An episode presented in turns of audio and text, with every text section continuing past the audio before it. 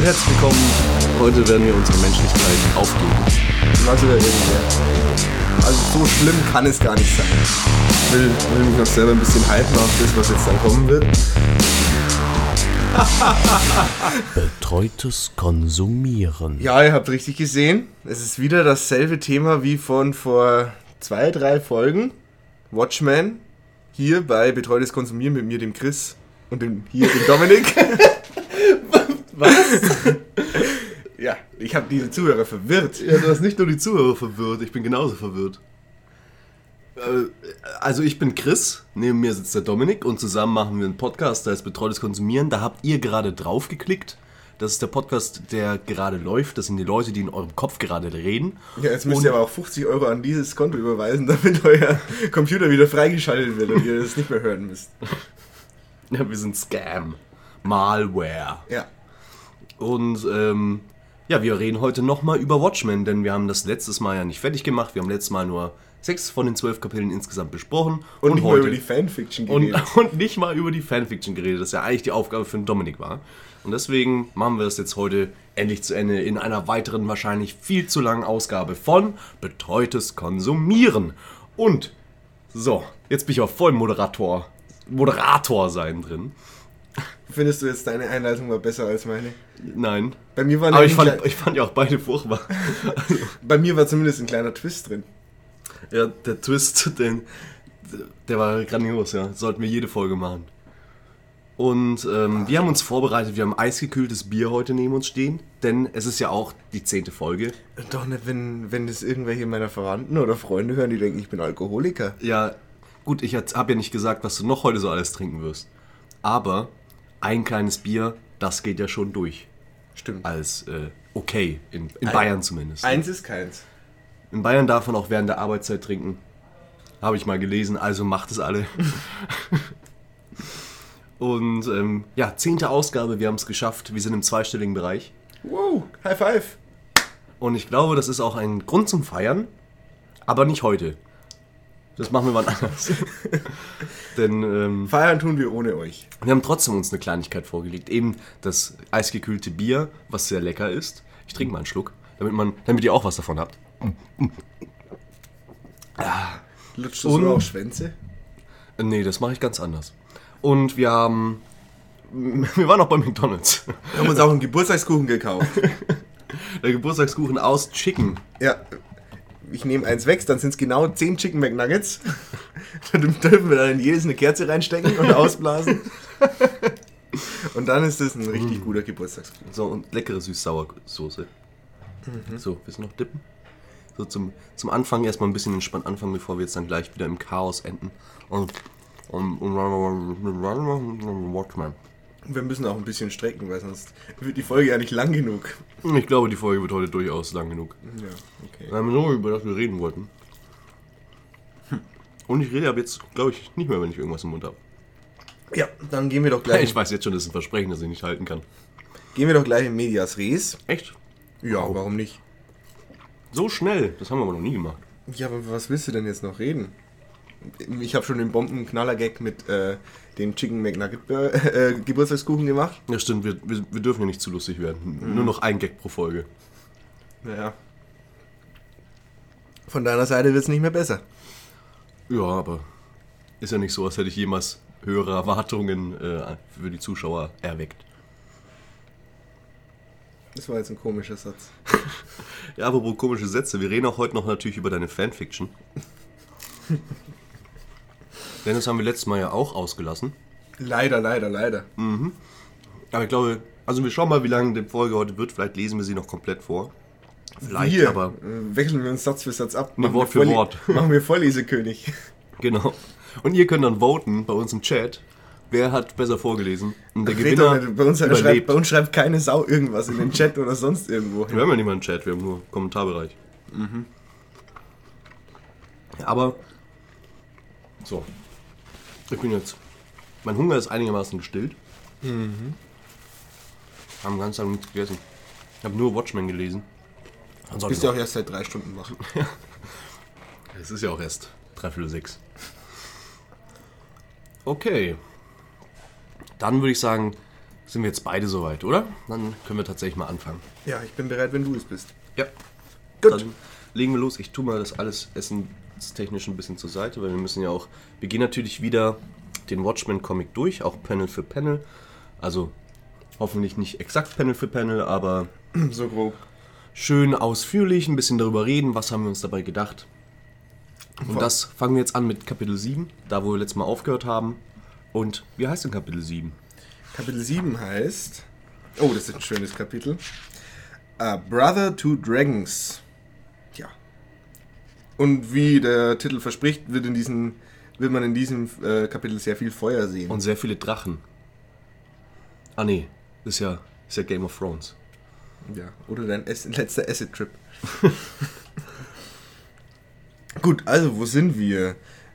Wir sind In meinem Zimmer. in deinem Zimmer, ja. Aber in der Geschichte befinden wir uns im Keller von Night Owl. Der ist da mit der Lori. Mhm. Juspetschik. Ich glaube, letztes Mal haben wir sehr lange gebraucht, um zu überlegen, wie sie heißt. Ja, ich habe so getan, als ob ich es wüsste und dir es einfach nicht sagen. und dann habe ich so lange geblättert, bis ich es gefunden habe. ja, ich erinnere Damit ich wieder als der Schlaue dastehe. Als der gut Vorbereitete. Ins, insgesamt, du, also allein daran gemessen, wie viel Zeit du da jetzt in diesen Comic investiert hast, also Hätte ich ihn eigentlich auch schreiben können. hättest du ihn nicht nur schreiben können, sondern vor allem, du müsstest es ja wirklich in- und auswendig kennen, weil Nein. als wir die Folge veröffentlicht haben, hat er schon eine Woche davor gelesen und heute ist der Tag, wo diese Folge veröffentlicht wird. Das heißt, äh, fast einen Monat sitzt er jetzt da dran. Ich habe es in fünf Stunden gelesen, du brauchst anscheinend einen Monat dafür. Bemerkenswert. Und sich dann beschweren, dass wir keine äh, Folgen vorrätig haben. Ja, okay, du hast ja hier auch wochenlang für so mal 64 gebraucht und ich brauche dafür gute 30, Sek- äh, 30 Minuten. Aber ich schaff's ja auch mit 16 Sterne. Irgendwann kommt der Speedrun, Leute. Die Speedrun-Folge, die steht schon aus, die ist geplant. Gut. Und äh, wie gesagt, sie schauen sich, die beiden Superhelden, schauen sich so an, was er für geile Gimmicks in seinem Keller hat. Mm. Und ja, zum einen Und, sie, und sie raucht natürlich immer ihre Crackpfeife. Ja, Also ich habe sehr lange gebraucht, um zu verstehen, dass es tatsächlich eine Zigarette ist. ja. Und äh, sie scha schaut sich dann Archie oder Archimedes, wie es komplett ausgesprochen heißt.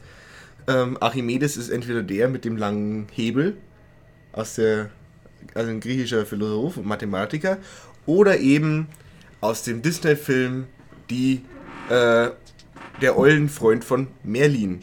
Und Night Owl hat natürlich eine gewisse Eulenfixierung, was man sich hat denken können. Ja, aber das, das äh, Raumschiff, sage ich jetzt einfach mal, ist eigentlich ein Raumschiff. Es ist, es ist halt ein Flugzeug ohne Flügel. Ja, eben, also theoretisch würde, also das macht Es jetzt ist schon nicht so viel äh, Sinn. Ein Hovercraft. Ja, aber das funktioniert doch nicht. Ja, in dieser Welt funktioniert's. Er ist halt einfach der G. Ja. Okay? Es funktioniert. Und es hat einen Flammenwerfer. Und Ich meine, das Ding hat weder Flügel, es hat nur zwei Düsen und die sind beide hinten. Wie kann das Ding überhaupt in der Luft stehen? Ist doch jetzt scheißegal. Ja, aber das. Na, wie gesagt, äh, Laurie befindet sich dann eben in Archie. Und was macht man, wenn man irgendwo in einem äh, hochtechnologischen äh, Fahrzeug sich befindet? Man drückt erstmal auf die Knöpfe drauf. Und natürlich auf den, auf dem Flammensymbol drauf ist. Und was passiert? Irgendwas fängt zu brennen an. Und dann kommt Night Owl und schaut nach ihr, weil er hat Angst, dass äh, sie das nächste Opfer dieser, äh, dieses Helden-Serienmörders ist. Der Mars-Killer. Mars Killer. Ja. Aber da sieht man nur, dass er sich sehr dumm angestellt hat. ja. Als nächstes sieht man dann. Oder Frauen und Technik. ja, dann, dann wird es gelöscht und als nächstes sieht man dann, Night Owl hat anscheinend einen kleinen Kostümfetisch. Der würde wahrscheinlich auch gern äh, auf den Kölner Karneval gehen und da einen Schlumpfbumsen im Biene Meier Kostüm. Wer nicht? Wer nicht. Aber Da will ich mal ordentlich schlumpfen. Ja, also er hat zumindest äh, ein Bild von einer seiner Erzfeindinnen aufgehoben, die, ein, die sehr tief blicken lässt in, mit ihrem Kostüm. Und er hat wahrscheinlich so in einsamen Nächten an sie gedacht und hat gedacht, wie er sie denn am besten einbuchten kann. Oder wie, wie er ihn am besten einbuchten kann. oh. Oh, Oh. ist tatsächlich das richtige Stichwort. Oh. Warum ist das das richtige Stichwort? War kein guter Gig. Ich, von mir? Also ich, fand, What? also ich fand den eigentlich persönlich ziemlich gut. Impossible? Ja. Was machen sie dann? Sie reden. Ach, naja, sie schauen sich noch mehr von seinen geilen Gimmicks an. Die ganzen Outfits, die er hat, weil er kann ja die Eule, es gibt ja auch die Schneeeule und es gibt anscheinend auch die Tigereule. Warum auch immer er noch ein. Ah ne, das ist die radioaktiv verseucht Eule. Und natürlich die grüne Froscheule. Ja, das sind natürlich äh, Anzüge speziell für verschiedene Einsatzgebiete. Zum Beispiel äh, Maskenball oder äh, Swingerclub. Oder eben Karneval. Oder eben Party im Atomkraftwerk. Ja, dann schauen sie sich noch mehr an. Die Pläne zum Beispiel, wie es funktioniert. Die hätten sie sich sparen können. Die hätten sie sich sparen können. Und dann zeigt er ihr noch seine, seine äh, Eulenaugen, also seine Sonnenbrille mit Technik, mit der er auch im Dunkeln sehen kann. Und eins führt zum anderen. Sie hören zum einen, dass äh, sich Rorschach oder Walter Kovacs sich im Gefängnis für, ähm, befindet. Und äh, dann sehen sie auch, dass äh, die Russen Af von Afghanistan äh, mit ihren Panzern nach Pakistan reingerutscht sind, aus Versehen.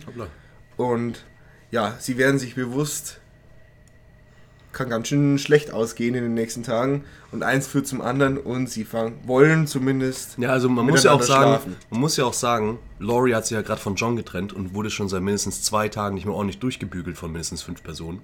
Das bedeutet, sie ist gerade sehr nähebedürftig. Und kuschelt sich eben an ihren Kollegen ran.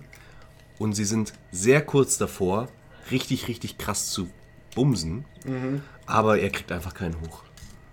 Ich finde es auch schön, dass per, per parallel Turnübungen von Ozymandias, Ja. der während ähm, Normalerweise schaut er sich das immer an, wenn er versucht, einen hochzukriegen, aber diesmal hat es einfach nicht geklappt. ja, Night Owl ähm, struggelt anscheinend, äh, ja, er, er ist körperlich nicht imstande, während äh, Ozymandias halt einfach der richtige Bringer ist im Fernsehen. Ja. Dessen Körper ist eigentlich nur eine Verlängerung seines Penis. Ja, er ist ein einziger Penis.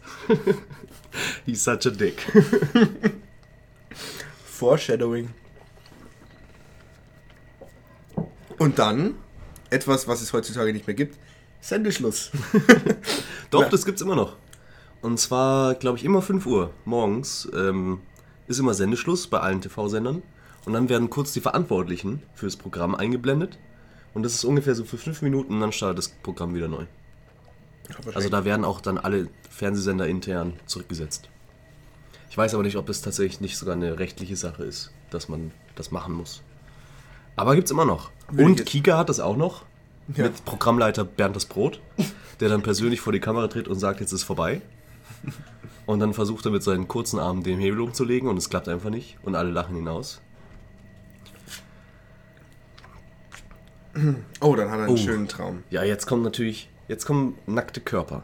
Ja, er, Viel, viel Haut. ja. Denn, ähm, Ich sehe Jetzt hab da, ich schon sehe ich, sehe ich da einen halben Nippel. Ähm, Daniel. Daniel, ah, natürlich Dan Dryberg. Und, sorry, ähm, er hat eben einen geilen Traum mit seiner alten Verflossenen, die sich dann zu seiner neuen geilen Ische bildet. Also sie ziehen sich erstmal aus.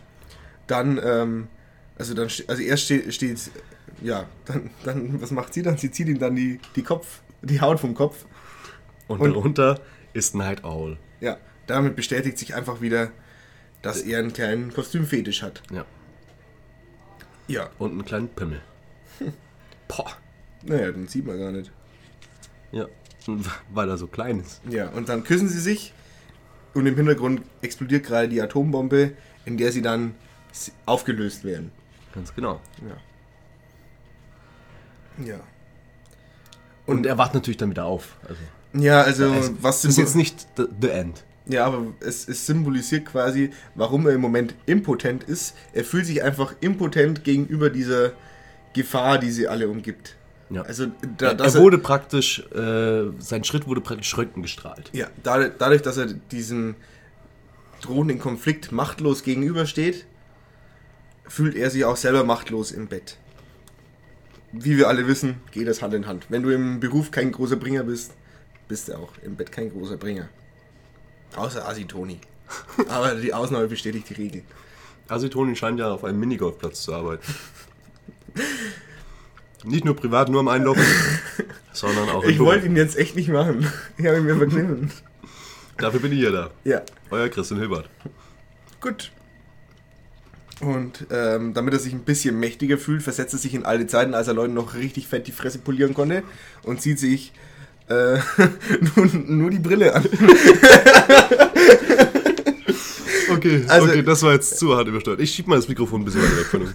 Haben wir auch mehr Platz Entschuldigung, aber ja, wie gesagt, er, ähm, er ist dann nackt neben Laurie eingeschlafen, obwohl nichts passiert ist. Leben. Ähm, und dann geht er in den Keller, immer noch nackt, und zieht sich dann eben diese Brille an. Und dann kommt sie und fragt ihn, wie es ihm so Auch geht. nackt.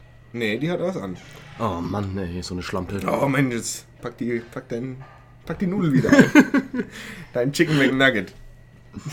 er fässt sich in den Schritt. Das ist mein natürlicher Reflex auf Ja. alles, was mit Essen zu tun hat. Ja, und so weiter und so fort. Also wie gesagt, es passiert jetzt nichts Großartiges, außer Ja, dass... es- was nicht großartig. Ja, sie Jetzt entschließen- kommt der große Wendepunkt der Geschichte. ja Also, stimmt. ähm, und äh, Laurie kommt dann zu ihm runter und fragt, ja, was machst du denn da? Und er sagt, ja, ich hab mal wieder Bock. Also, wenn ich, wenn ich schon äh, mit dir nichts mehr anfangen kann, dann möchte ich wenigstens Leuten auf, auf die Fresse schlagen oder Gutes tun. ja, und dann ist da ein brennendes Gebäude, da wollen Leute gerettet werden und er schlägt sie ihnen alle auf die Fresse. Ja, und er fliegt dahin und sie retten die. Natürlich wieder viel Feuer. Das Feuermotiv zieht sich durch dieses Kapitel, das auch Drachen im Titel hat. Wow. So deep. Ja, und natürlich, sie retten alle. Und das macht sie halt richtig, richtig geil.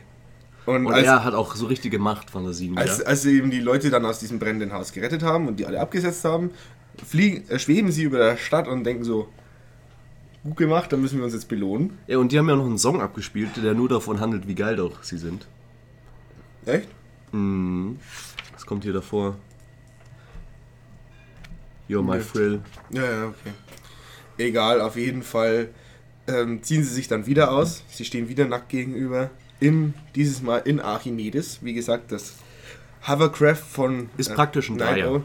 Ja, und natürlich eine schöne Metapher. Ähm, ja, sie ziehen sich aus, umarmen sich. Dann sieht man nur noch die, die, das äh, Flugzeug, das Flugobjekt von außen und da kommt eine schöne Stichflamme raus. Wofür die wohl steht? Geschlechtskrankheiten. Die brennen nämlich auch. Und jetzt sehen wir auch Nippel. Also die, der Payoff für den Zuschauer oder Leser ist dann, sobald er Sex haben darf, darf der Zuschauer endlich masturbieren. Wir sehen endlich eine nackte Frau. Der einzige Grund, warum ich überhaupt Watchmen gelesen habe, du hast es mir versprochen. Und da sind sie. Und sie sind äh, prächtig. Und damit endet eigentlich auch das Kapitel. Sie sind wieder back im Game. Ich würde auch mal sagen, Bild sagt halt mehr als tausend Worte. Ja. Und das, das sieht furchtbar aus. Also das Kapitel endet nicht so schön. Ja. Äh, Zeichen, äh, Zeichenstil technisch. Danach kommt Aber damit sind wir ja jetzt auch mit dem Kapitel durch. Nochmal kurz, immer natürlich nach dem Kapitel ein kurzes Fazit zielen. Wie fandest du das Kapitel? also es ist der Turning Point, du hast das Feuermotiv und ja, was ist, was ist die Moral in diesem Fall von der Geschichte? Nur Action macht dich geil. Also n- nur wenn du dein eigenes Elend direkt vor Augen geführt bekommst, denkst du dir, naja, ob ich noch was Besseres finde. und so, und so, Kinder, kriegt ihr auch mal eine ab. Ja, Geiz ist geil und Not macht erfinderisch. Genau. Dann sind wir beim. Ja, ich wollte auch noch was Ja, sagen. dann- ähm, ja, ich fand das Kapitel ganz gut. Ich mag generell die Kapitel, wo äh, viel zwischen den Charakteren passiert und auch ich bin relativ froh, dass äh, John nichts damit zu tun hat und ist als Charakter fand ich am Anfang ein bisschen langweilig, hat sich aber dann auch gemacht, heult später dann wieder relativ viel rum, aber das Kapitel war, war gut. Ja, aber wir sehen auch wieder, dass es äh, schön zweigeteilt ist, äh, diese ganze Geschichte insgesamt. Also in diesen ersten sechs Kapiteln war eben dieser Aufbau, wo es hauptsächlich noch um diesen Mars Killer geht. Also da, wo eben Rorschach die Ermittlungen führt und äh, es sich recht viel um den Comedian dreht. Ja, und ich mal, also, ja. Und äh, ab dem Kapitel 7 ist eben dieser große Turning Point, dass die äh, ganzen Helden, abgesehen von Rorschach, ist eigentlich schön. Rorschach geht aus dem Business raus, der letzte Verbliebene, Illegale, und zwei andere fangen wieder an. Aber ähm, ja, wie gesagt, von da ist ein großer Turning Point in der Geschichte und von hier aus entwickeln sich die, überschlagen sich die Ereignisse. Und wir sind wieder beim alten Night Owl. Ja, das habe ich zumindest gehofft. So schnell geht es dann doch nicht. Ja, ja, natürlich. Aber äh, Chapter 8, wir müssen wieder ein bisschen auf die Tube drücken, weil ich glaube, wir reden wieder relativ lang über ein einzelnes Kapitel. Nö, Das finde ich gut. Ja, okay. Ich finde, wir sind, wir, wir machen das super. Ja, auch ähm, der alte Night Owl, auch schön, äh, er, der alte Night Owl spricht mit der äh, äh, alten Silk Spectre. Das ist ja auch so eine Spiegelung wieder. Ähm, die haben nämlich beide dasselbe Fernsehprogramm gesehen, weswegen die anderen angefangen haben zu versuchen, miteinander zu schlafen. Nämlich DSF nachts. Genau. Und die haben jetzt Telefonsex. nee, natürlich nicht. Ähm, die äh, unterhalten sich wieder über alte Zeiten und darüber, dass eben die anderen beiden back im Business sind. Ihre beiden Nachfolger sind wieder im Game und Night Owl hat, glaube ich, auch die Vermutung, dass die so ein bisschen miteinander rumbumsen. Und auch dieses Kapitel heißt Old Ghosts. Und das ist ein super Kapitel. Dann red du doch mal, sonst rede ich so viel. Nee, nee, nee. Kannst ruhig weitermachen. Ja, wie gesagt, sie reden eben drüber. Ich rede später noch genug. Old Ghosts auch deswegen lustig, weil an diesem Tag Halloween ist, der 31. Oktober. Mhm. Fällt mir jetzt gerade auf, als ich die Kinder, also weil da gibt es auch ein Panel. Echt? Das fällt dir jetzt erst auf? Ja, also, jetzt, will- Sie jetzt schwitzen ja auch äh, Jack O'Lanterns. Ja, aber jetzt halt- fällt es mir halt gerade wieder Und ein. es wird tatsächlich gesagt und er sagt später auch, da kann auch jetzt an Halloween noch mal wieder sein äh, Kostüm tragen. Mir fällt es deswegen ein, weil eben jetzt gerade der Titel Old Ghosts und gleichzeitig ist drüber ein Bild von Kindern, die als Teufel, Geist und Pirat verkleidet sind. Das ist ja so nah aneinander, dass es mir halt jetzt gerade wieder bewusst wird. Dann sehen wir da einen Bus mit einer Pyramide drauf. Oh! Sehr schön. Wir sehen auch im, im ersten Panel des Kapitels oder im zweiten sehen wir das Nostalgia, das Parfüm vom Parfum. Parfum, Parfum. sorry, tut mir das sehr leid, von Ozymandias, Adrian Weid. Adrian Veit. Fight. Fight. Ja. Das V. Äh, Prepare to fight. ja, der hat auch Feldhits gemacht. Egal. Ja, die reden eben über ihre alten Zeiten nochmal ein bisschen und äh, denken sich, ja, ist doch ganz cool, dass da die Leute wieder unterwegs sind. Und dann haben wir wieder einen Comic. ja, natürlich wieder Tales of the Black Freighters. Ja, es ist eben der, immer noch der gleiche. Taucht immer noch auf, ist einfach nicht aus dem Comic zu verdrängen. ich finde den eigentlich nicht mal so schlecht. Ja, Bist du inzwischen drau draus schlau geworden aus dem Comic? Naja, du hast mir praktisch schon einen Tipp gegeben, dass es ein bisschen eine Spiegelung von einem Charakter ist. Mhm. Äh, ich glaube zu wissen, welchen Charakter du damit meinst, Mhm. nämlich hier Herrn Veit. Allerdings sehe ich das teilweise nicht so. Weil bei einigen Kapiteln äh, spiegelt es auch einfach. Also ich habe das Nee. Gefühl, es geht immer darum, den, der Hauptcharakter der, Kap der Kapitel wird darin gespiegelt. Ja, erstens das, aber im Endeffekt der Hauptcharakter von diesem Black Freighter, dieser eine äh, Seekapitän, der da eben gestrandet ist, der äh, ist halt eben in diesem Comic die Personifikation von, Ach so, ja. äh, von White. Der erzählt Zumindest, ja zumindest alles. die haben die ähnlichen Motive und haben am Ende, glaube ich, auch dieselbe Erkenntnis. Ja. Genau. Ja. Und ähm, Aber ansonsten spiegelt es eigentlich fast alle Ereignisse irgendwie ja, Also ja, natürlich, aber, die Kapitel. Äh, aber wenn du for da eine geschweifte Klammer drüber machst, dann. Achso, jetzt darf ich nicht mehr reden, oder Ja. was? Vorhin euch noch beklang, bei Fear for Symmetry zum Beispiel ist es, spielt es ganz klar auch auf die Geschichte von Rorschach an. Oder Rorschach! Wir haben uns auf Rorschach geeinigt. Okay, Ja. ich höre nun auf. Gut, dann, äh, wie gesagt, geht die Geschichte schnell weiter. Äh, äh, Laurie und Dan, also Silk Spectre und Night Owl, entschließen sich, Rorschach zu befreien. Der momentan wieder im Gefängnis ist. Und Rorschach ist ja auch in akuter Lebensgefahr, denn äh, zum Beispiel Big, Figure, so heißt er, Figure. Big Figure, lustig, Der weil Big Figure. ja, der ist nämlich, äh, den hat Rorschach mal eingebuchtet. Big Figure ist zum Beispiel auch ganz lustig, ist kleinwüchsig. Nur ein halber Mensch. Und der will ihn umbringen. Und da Rorschach zuvor einen, ja, einen Mithäftling mit siedendem Frittenöl Geil. getötet hat, Mein Traum. ähm, bricht ein Tumult im Gefängnis los, weswegen mit dem Ziel, Rorschach zu töten. Und gerade rechtzeitig, ja, entschließen sich eben Sally, äh, Laurie und Dan dazu, ihn zu befreien. Währenddessen kommt noch ein Detektiv vorbei bei Dan und der anscheinend weiß, wer er ist. Also, dass er Night Owl ist und will ihm so hinweisen, ja, also, äh, wir wissen, da- dass ihr da die Leute gerettet habt. Es ist illegal, macht lieber nichts mehr, haltet die Füße still. Also er will ihn warnen. Und das hält aber Dan nicht davon ab, etwas zu machen. Und jetzt wird's interessant. Willst du mal darüber reden? Also da haben wir zumindest mal einen kurzen Einblick auf das Ende. Ja, denn wir befinden uns im Büro vom New, Fronti äh, New Frontiersman, also dem, naja, eher rechtsradikalen populistischen Zeitungsblatt des... Der Kompakt äh, dieses Universums. Und ähm, der Rorschach hat eben von diesem Zeitungsblatt mehr oder weniger seine ganzen Informationen entnommen, könnte man fast sagen. Also er stand ja immer am Zeitungsstand und hat sich den gekauft. Die sind aber ironischerweise näher dran als der Wahrheit, als man meinen möchte. Ja, traurigerweise vor allem. Was äh, aber nicht auf unsere Zeit schließen lässt, denn die AfD ist tatsächlich schlecht. Sch- sind alles schlechte Auch wenn es nicht okay ist, auf Alexander Gauland mit einem gekochten Ei zu schmeißen. Lieber einen Ziegelstein durch ein Schaufenster hauen und dann auf ihn schmeißen. Nein, Ein natürlich nicht. Nein, ich, ich rufe hier nicht zu Gewalt auf. Vor allem nicht zu Mord. Vor allem nicht zu Mord. Nee. Nee, so In eine einer- un unabsichtliche Körperverletzung.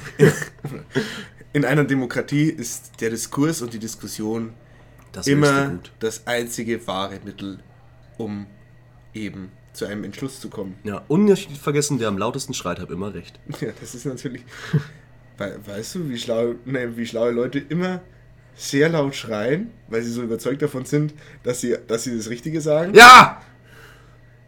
So müssen wir genauso unsere Instrumente spielen. Wir müssen nur sehr laut spielen und die Menschen meinen, Wir spielen gut. wir spielen gut. Ja, schön noch ein Spongebob-Zitat reingehauen. Kein Problem. Und ähm, ja, wir sehen eben die beiden Personen, die mehr oder weniger für den New Frontiers Man ja, verantwortlich sind. Wir haben keine große Und Redaktion. Sie haben, ja, es Der, Chef, der Chefredakteur klebt die Seite, also die Titelseite selber und hat dann eben Seymour, seinen Assistenten, und wie wir später sehen, klebt er sie sogar auch schief. Also ja, so ein, so ein untalentiertes Stück Scheiße. Ja, und Seymour, sein Hiwi, ähm, der zu dumm zum Scheißen ist. Aber sehr gerne Burger isst. Ist mir direkt sympathisch, der Typ. Mhm. Und er hat natürlich ein Smiley auf seinem T-Shirt, was natürlich stark an den Comedian erinnert. Tja, da wenn du dir doch Ketchup draufklickerst, dann sieht's aus wie der Oh. Button. Das, hoffentlich passiert das nicht noch. Hoffentlich passiert das nicht noch. Das wäre ja eine Symbolik, die einfach unfassbar wäre. Aber vor allem kommt jetzt auch gleich der nächste Teil auf der nächsten Seite. Und da habe ich tatsächlich am Anfang gar nicht gerafft, was das mit irgendwas zu tun hat. Denn wir sehen eine Künstlerin ein Bild malen von einem, ja, sehr klitorisartigen Alien. Einem Kraken, der ein Kli eine Klitoris als Augen hat. Oder, und eine, eine Rosette als Mund. Ja, sehr schön auf jeden Fall. ja. Also Leute, ihr wisst, die letzte und all endgültige Endzeitwaffe sind weibliche Geschlechtsteile. Es wäre nicht das erste Mal, dass die Welt durch äh, Geschlechtsteile untergegangen wird. Aber Vor allem weibliche. Ja, wir haben auch, also das ist ja ein ganz klassisches Bild. Sogar Pokémon, äh, das Pokémon Arctos. Nee, Arctos ist der Vogel. Verdammt, wie heißt denn das? Äh, diese Muschel, also nicht Muschas, sondern die Weiterentwicklung von Muschas, ist auch eins zu eins äh, an eine Vagina angelegt und die Klitoris ist ein riesiger Stachel, mit dem er seine Gegner aufspießt. Beispielsweise. Oder in Prey gibt es einfach äh, menschenessende Vaginas, die in Bilderrahmen an den Wänden hängen. Nur mal, um ein bisschen Bildung noch an diesen Podcast zu bringen. Ja, du äh, erzählst aber so zur Zeit relativ zusammenhanglos. Du hast gerade gesagt, ja, wir sind in der Redaktion und da drüben. Ja, in der Redaktion, ähm, sie machen halt den Artikel, wo sie denken, also Sie es ist müssen eigentlich, jetzt die Helden verteidigen. es ist, ja, sie müssen die Helden verteidigen und es ist ein Antwortartikel über den Artikel, den haben wir nämlich noch gar nicht geredet, eigentlich vom Nova Express. Dann reden wir auch gar nicht drüber, sonst kommen wir dann zu weit. Aber sie äh, werfen auch die Frage auf, warum verschwinden zurzeit so viele Künstler? Zum Beispiel, äh, Der Autor von Tales of the Black Friday. ja, und, Max Shia. ja, und den sehen wir dann zufälligerweise putzmunder auf einer offensichtlich Insel am Strand, wo er mit einer Künstlerin redet, die gerade eben dieses Monster zeichnet. Und sie reden drüber, wie sie gerade anscheinend an einem sehr, sehr aufwendigen Film mitgearbeitet haben. Und sie freuen sich endlich wieder, jetzt da sie da mitgearbeitet haben, erstens sehr reich zu sein und zweitens endlich wieder von dieser Insel wegzukommen. Mit ihrem Schiff. Ja, mit ihm. Das man auch im Hintergrund sieht. Ja, und mit dem auch definitiv nichts passieren wird. Und auf dieser Doppelseite sind die, ist das letzte Panel immer Silk Spectre und Dan Dry und äh, Night Owl gewidmet, die sich preparen für Den Gefängnisausbruch. genau. Wir müssen echt auf die Tube drücken, das dauert ja ewig. Das dauert ja wirklich ewig. Ja, äh, Ach, wieso? Wir sind doch erst bei. Wir machen übrigens auch heute wieder Pause. 30 Minuten. 30 Minuten. Ja. Dann wäre jetzt gerade ein guter Punkt für Pause. Nee. Dann machen wir Weil wir machen Pause, wenn wir in der Mitte von Watchmen sind. Außerdem müssen wir ja noch über deine Fanfiction Ja, reden. darum würde ich sagen, Und wir- über das Ende. Also das Ende lasse ich mir nicht nehmen. Wir machen heute so lange, wie wir halt machen. Ja, also wir haben. Du hast ja heute nichts vor. Nee. Ich auch nicht. Also wir sehen auf jeden Also Fall. was? Also wir sehen, wie sich der alte Night Owl auf Halloween vorbereitet und die und eine Verbrecherbande, die Top Knots, die haben eine Wut auf die Helden aus irgendeinem Grund und ähm, wollen den jetzt dann gleich besuchen. Was sind eigentlich Katies? Katie? Eine von, also eine von dieser Gang, die redet die, oder vielleicht auch einer, aber der oder die redet die ganze Zeit von Katies. Gimme those Katies. Und auch später dann, wo, ähm, ja, Night, der alte Night Owl, wie heißt er nochmal? Ah, ich vergesse die ganze Zeit die Namen. Auf jeden Fall, wo der auf jeden Fall nochmal ordentlich die Fresse poliert bekommt, da labert der die Hollis. auch die ganze Zeit von. Mason Hollis. Ma Mason Hollis, genau. Labert auch die ganze Zeit von Katies. Also Katies hat für mich gewirkt wie ein Wort, das man einfach für alles verwenden kann als Synonym. In dem Sinne esse ich jetzt nochmal ein Katie. Ja. Ja, wie gesagt, äh, im Gefängnis, es äh, sehr viele Szenenwechsel in diesem Kapitel. Im Gefängnis ist eben jetzt inzwischen dieser äh, ja, Gefängnisaufstand ausgebrochen. Big Figure sieht seine Zeit gekommen und kommt mit seinen zwei äh, Schlägern zurück zur Zelle von Ro Rorschach Und Rorschach schreitet zur Tat und rettet das Kapitel. und rettet das Kapitel. Denn es, jetzt wird schön. Auch auf dieser Doppelseite sieht man jetzt, wie sich auf der vorigen und auch auf dieser sieht man, wie eben Night Owl starten, Night Owl und Silk Spectre star starten und beim Gefängnis Start und dann da ankommen. Und Rorschach ist halt einfach richtig cool. Er provoziert einen der beiden Schläger, sodass der seine Hände durch die Gitter steckt. Dann knebelt er ihn Er bricht ihm dabei auch die Finger. ja. Und die anderen sagen, und ja, dann hat er ihn. Und er ist halt auch vor allem direkt vorm Schloss. Direkt. Also sie, sie wollten ja eigentlich das Schloss aufbrechen und jetzt nach, Aufschneiden. ja, aufschneiden. Nachdem er jetzt da aber hängt und geknebelt wurde zwischen die Gitterstäbe, können sie nicht mehr zum Schloss, um das aufzuschneiden. Also gibt es nur eine logische Konsequenz. Und zwar muss man den Larry einfach auch aufschneiden. was dann auch passiert. Und, Und hier kleckert Rorschach ein bisschen Ketchup auf sein Hemd. ihm wird gekleckert.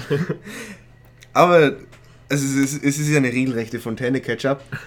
Aber du kennst es ja. Du hast so eine Flasche, äh, also keine Tube, sondern eine Flasche und du klopfst einmal drauf, kommst, klopfst zweimal drauf, klopfst das drittes Mal drauf und dann hast du eigentlich überall Ketchup und so sieht Rorschach jetzt aus. Ganz genau. Ganz genau. Schön. Ja, dann äh, versucht die Polizei natürlich ähm, Prioritäten zu setzen und nicht den äh, Aufstand zu klären, sondern erstmal auf die auf Neid auf das auf den Archimedes zu schießen. ja, Ja, aber natürlich Archimedes hat so einige Tricks drauf, nämlich zum Beispiel einen Screeching-Sound, der so laut ist, dass alle Leute äh, sich am liebsten die Trommelfelle rausschneiden würden. Und du bist noch mit Chicken Nuggets. ich habe mehr, ich habe zwei gegessen bis jetzt. Ja, aber die wollte ich mir für, eigentlich für die zweite Hälfte aufheben. Ja, wir können sie ja dann in der zweiten. Ja, auf jeden Fall, ähm, dieser Screeching-Sound sorgt eben dafür, dass alle außer Gefecht gesetzt sind, außer natürlich äh, Night Owl und Silk Spectre, denn die beiden sind die einzigen klugen Menschen, die tatsächlich auch noch euren Stöpsel besitzen. Ähm, abgesehen vielleicht von den Leuten, die später da auf dem Pale Horse Konzert sind. Und ähm, sie schaffen es dadurch, in das Gefängnis reinzukommen und wir kriegen dann auch gleich wieder einen Schnitt auf die nächste geile Rorschach-Szene. Nämlich, ähm, sie schaffen es, dass äh, Die Schläger schaffen es in die Zelle von Rorschach. Aber das Genau. wird natürlich von Rorschach so quittiert, dass er seine Kloschüssel zerbricht. Und der Vollidiot von Schläger läuft mit der elektrischen Schneidemaschine in diese Wasserlache und wird frittiert. Ja, und Gegrillt. äh, aus irgendeinem Grund platzt er auch noch. Mehr oder weniger. Also es ist auch noch sehr blutig am Boden. Ja, das ist, glaube ich, noch das Blut von dem einen Typen, den sie Ach so. haben. Ja, stimmt, das kann sein. Ja. Weil der blutet ja wie ein Schwein. Ja, und dann äh, währenddessen sch schlagen sich die anderen beiden Superhelden zu Rorschach durch, der sich auf die Verfolgung von äh, Das Big ist, Finger allem, begibt. das ist vor allem ein riesenlanger Aufbau, mehr oder weniger, von diesem Treffen, in dem gar nichts passiert. Also sie laufen wirklich nur durch und sie treffen auch auf nichts Interessantes Ja, dabei. also es ist auch, also der äh, Gefängnisaufstand oder insgesamt Gefängnis ist im Film sehr schön inszeniert. Also da hat man, auch- da wird zum Beispiel äh, der eine Schläger nicht die Kehle aufgeschnitten, der sich da hat festbinden lassen, sondern ihm werden einfach der Einfachheit halber die Arme abgeschnitten. Ach so. Auch schön. Ja, und was man natürlich sagen muss, durch den äh, kleinen, durch das kleine Malheur mit dem Elektroschneider ist natürlich jetzt der Strom ausgefallen. Das heißt, alles ist stockfinster und Night Owl hat aber natürlich seine Night Vision und äh, sie laufen jetzt durch das Gefängnis Ja. und suchen Rorschach. Ja. In, der- Dunkelheit und es gibt auch nichts Interessantes zu sehen. Ja, Sie finden nur, dass die Zelle leer ist. Und Rorschach hat anscheinend auch keine große Eile, dem panischen Big Figure äh, nachzukommen. Ähm, ist da ganz gechillt. Und der flüchtet, also Big Figure flüchtet sich dann aufs Herrenklo. Und Rorschach trifft ausgerechnet da dann auch auf seine beiden Kollegen. Buddies. Ja, und anscheinend, anscheinend äh, ohne sich groß zu freuen, geht er erstmal aufs Klo. Ja, er, sagt ja auch, er muss jetzt nochmal schnell. Ja. Für kleine Rorschachs. Ja, und seilt dann anscheinend einen großen ab. Ja, nee, eher einen kleinen. Hier im Kleinen. Ja, man kann sich denken, dass er Big Figure im Klo umgebracht hat. Ertränkt, weil unten läuft ja sogar noch das Wasser raus. O- Oder er ist halt einfach so ein richtiger Highschool-Bully und hat den Kopf und dann gespült. Aber Big Figure ist so klein, der ist einfach da drunter gespült worden. Ja. ja, gut. Und dann verlassen sie so das Gefängnis und sind entkommen. Und Rorschach geht erstmal Laurie schon mal direkt auf den Sack. Ja. Dann gehen sie äh, zurück zu Dan Dryberg. Und Rorschach geht dann äh, Laurie schon mal richtig auf den Sack. Genau.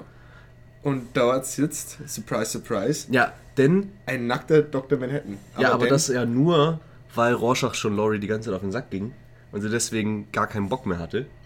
Und dann gesagt, mehr oder weniger sich selbst gewünscht hat, auch wäre es schön, wenn ich mal wieder mit äh, jemandem sprechen könnte, der alles weiß.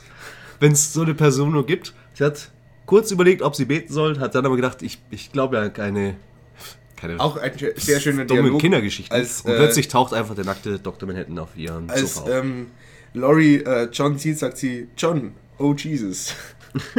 Auch sehr schön. Ja, und äh, John liest natürlich den Nova Express. Er muss ja up to date bleiben. Den- Anscheinend. Ja, der Nova Express, der äh, wird ja vertrieben von Adrian White. Ja. Und äh, die Polizei ist natürlich dann, die haben ja gleich mitgekriegt, dass eben wieder diese beiden Helden, die davor schon die Leute gerettet haben, jetzt äh, Rorschach gerettet haben. Und dann kommt natürlich ein ganzes Squad und will die festnehmen dort. Nachdem John ähm, Laurie mit zum Mars genommen hat, sind eben die beiden Helden alleine und dann kommt da die Polizei sofort hereingestürmt. Wann dauert das lange? Und äh, diese Gangsterbande vom Anfang, die nach diesem alten Night Owl gefragt hat, kann, ich kann mir vorstellen, das ist ziemlich schwer zu folgen. Ja, das ist wahrscheinlich sehr. voll- Am besten, ihr nehmt jetzt einfach eure Ausgabe des Watchmen-Comics. Gibt es auch gratis als PDF im Internet, habe ich gehört. Wie alles. Wie alles. Ja, Und die legt ihr dann vor euch und dann schaut ihr einfach Panel für Panel alles mit und liest auch. Wichtig, äh, wenn ihr das schon gelesen habt, dann jetzt bitte abschalten, weil wir machen das ja auch jetzt nicht für jeden. Ne? ja.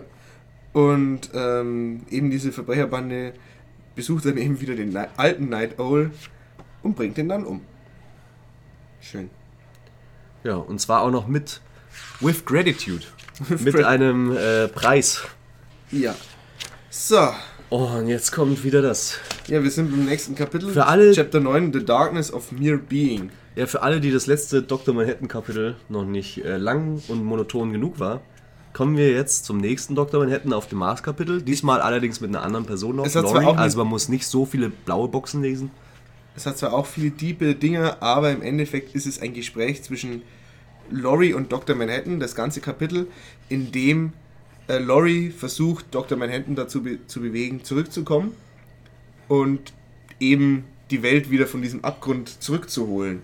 Aber Dr. Manhattan sagt, ja, du hast ja, hast ja fremdgebumst, was sie ja auf sehr abstrakte Weise mitteilt, dass er es weiß, aber sie muss es ihm noch sagen, aber er weiß es schon. Und als es ihm dann sagt, dann ist er trotzdem enttäuscht.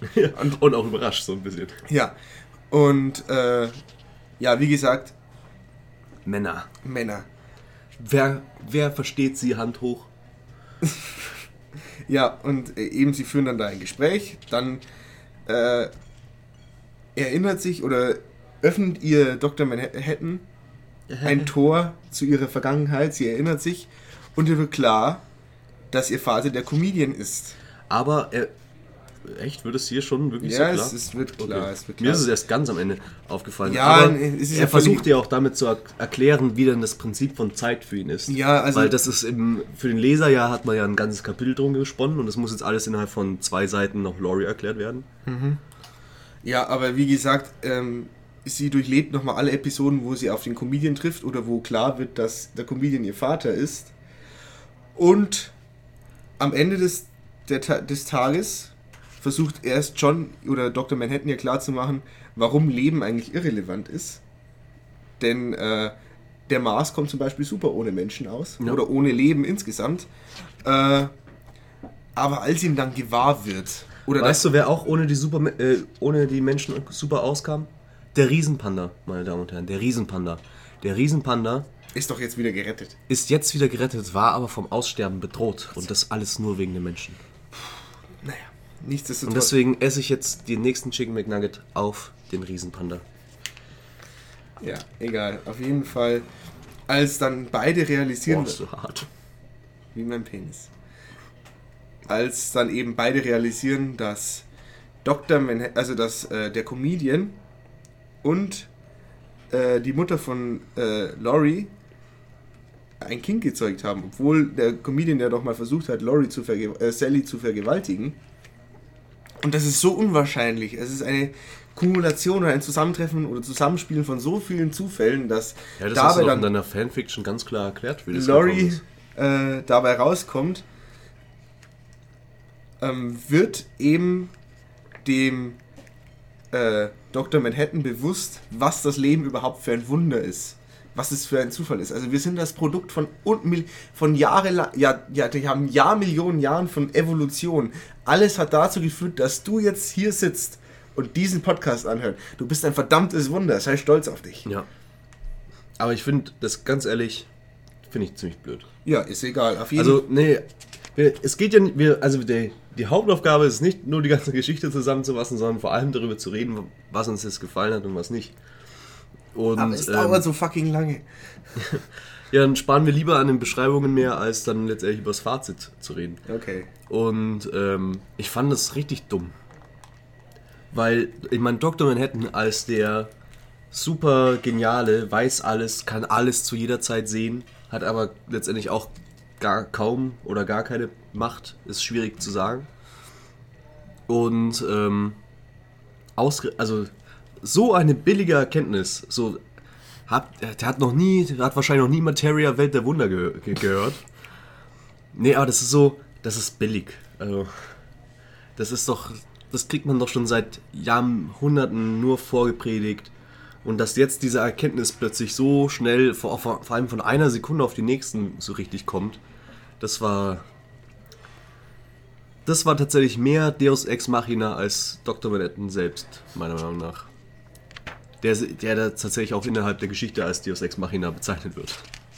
Ja. Und ganz am Ende auch eindeutig ist. Pause? Ähm, ja, wir sind jetzt bei Kapitel 10. Das heißt, wir können jetzt Pause machen oder wir machen Kapitel 10 noch und machen danach Pause, weil wir ja dann noch über die Fanfiction reden wollen und ähm, ja, unser Gesamtfazit zu Watchmen Und vielleicht noch so ein paar Sachen übers Dann Ende. machen wir noch einen kurzen Abriss und dann reden wir drüber. Weil ich glaube, das Kapitel 10, was war denn das nochmal? Kapitel 10 war Erstmal natürlich den, den Namen. Two Riders were approaching. Praktisch die, die Reiter der Apokalypse. ja, eine Anlehnung. Zwei von vier sind schon da. Also es ist kurz vor der Apokalypse, was man auch daran sieht, dass sich der amerikanische Präsident und, seine, und sein Militärstab Nixon. da... Nixon? Mhm. Ja, Nixon ist immer noch amerikanischer Präsident in Watchmen. das haben wir auch, glaube ich, am Anfang schon mal im ersten Teil... In der Ist okay. Ja, egal. Auf jeden Fall Nixon und sein Militärstab bereiten sich darauf vor, dass äh, eben der dritte Weltkrieg kurz bevorsteht. Und warten ab. Währenddessen. Ja, was währenddessen? Währenddessen. Was? Was war denn das? Ja, äh, Okay, aber das ist eine, eigentlich eine ganz coole Szene. Also Rorschach will seine, will seine Ersatzklamotten holen, um wieder in sein Kostüm zu gehen, weil er sich da ja, mehr Rorschach fühlt. nur und- dann ist er Rorschach. Dann ist er wirklich er selbst. Ja. Und sie kommen nach Hause zu ihm. Und als er gerade praktisch sein Kostüm aus seinem Versteck holen möchte, taucht seine Nachbarin auf. Und seine Nachbarin hat anscheinend äh, in einem Zeitungsbericht gesagt, dass Rorschach Fernsehinterview. oder im Fernsehinterview, ähm, dass Rorschach versucht hat, ja, sie sexuell zu missbrauchen. Es kam währenddessen äh, äh, Dan und äh, Laurie bumsen wollten. Ah, okay. Auf jeden Fall, ähm, ja, nimmt Rorschach so einem, einem das schon meistens ziemlich übel, wenn man sowas macht. Und er scheint auch im ersten Moment kein Mitleid zu haben, nicht mal obwohl äh, die Nachbarin eben ihr Kind in den Arm hält, Ihre Kinder. ihre Kinder. Die- ja, aber nur das eine liebt sie auch Also wirklich. die Nachbarin waren, war auf, waren auf jeden Fall keine Rassistin. Die, die, diese Kinder gehören alle unterschiedlichen Ja, Ethnien an. sie hat praktisch ihren eigenen Homemade Zoo. die olympischen Ringe im Menschen.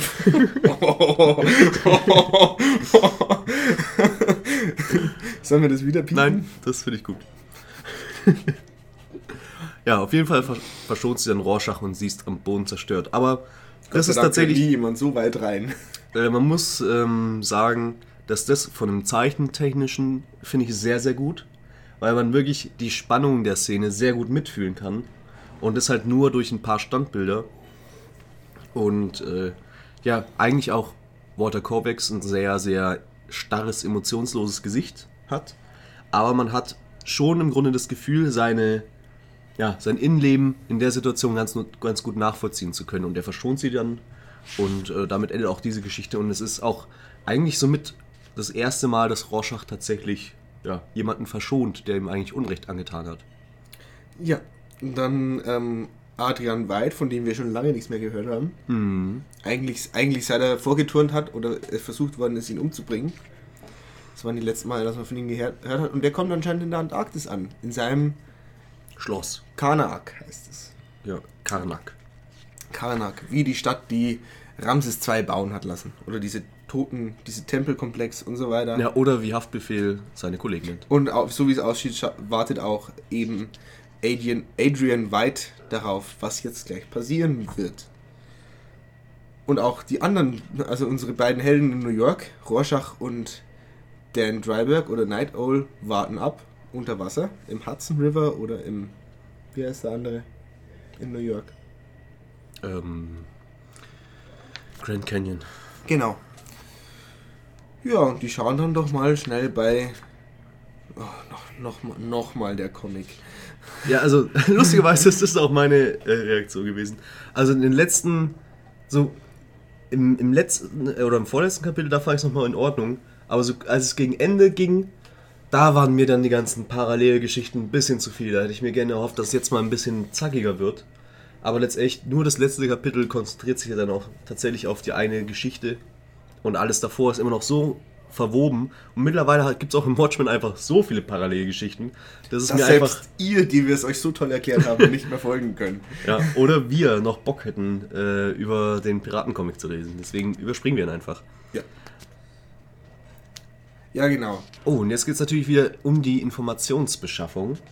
Rorschach und Night Owl begeben sich in, den, in die Unterwelt und fragen eben nach, wer war der Auftraggeber für die Ermordung von Adrian White. Und, Und kriegen auch eine Information. ja, und dabei stellen sie fest, dass die alle von der Firma Pyramid angestellt waren. Pyramid. Die, Pyramid. auch, die zum Beispiel auch bekannt dafür sind, ihr Logo einfach auf Busse zu drucken. Ja, ist anscheinend eine große Firma. Und dem wollen sie jetzt auf jeden Fall nochmal nachgehen. Und dann sehen wir nochmal ein Schiff, auf dem eine Pyramide drauf ist. Wieder ein Szenenwechsel. Und das ist offensichtlich dieses Schiff von diesem Von der Insel. von der Insel, wo die beiden Künstler waren, die wir vorhin gesehen haben, die diese, die, die diese Krakenmuschi gezeichnet haben. oder, oder den Muschikraken. Wie ihr wollt. Den Vulva-Kraken. Ja. Äh, Octopusus Vulvo. Vulva. Okay, können wir weitermachen oder hast du noch einen? Oktovagina Krakenolis Ja. Penis. Acht Glieder und eine Fotze. Wow. Machen wir weiter, bevor wir, bevor wir abgesetzt werden von uns selbst. Ja.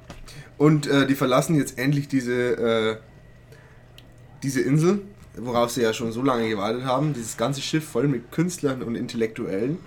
Und wie feiert man das? Also im Falle von diesem äh, Autor von Black Friday. Man lässt in, es knallen. In, man lässt es knallen. Also, Wort, wortwörtlich. in beiden, in beiden Sinn.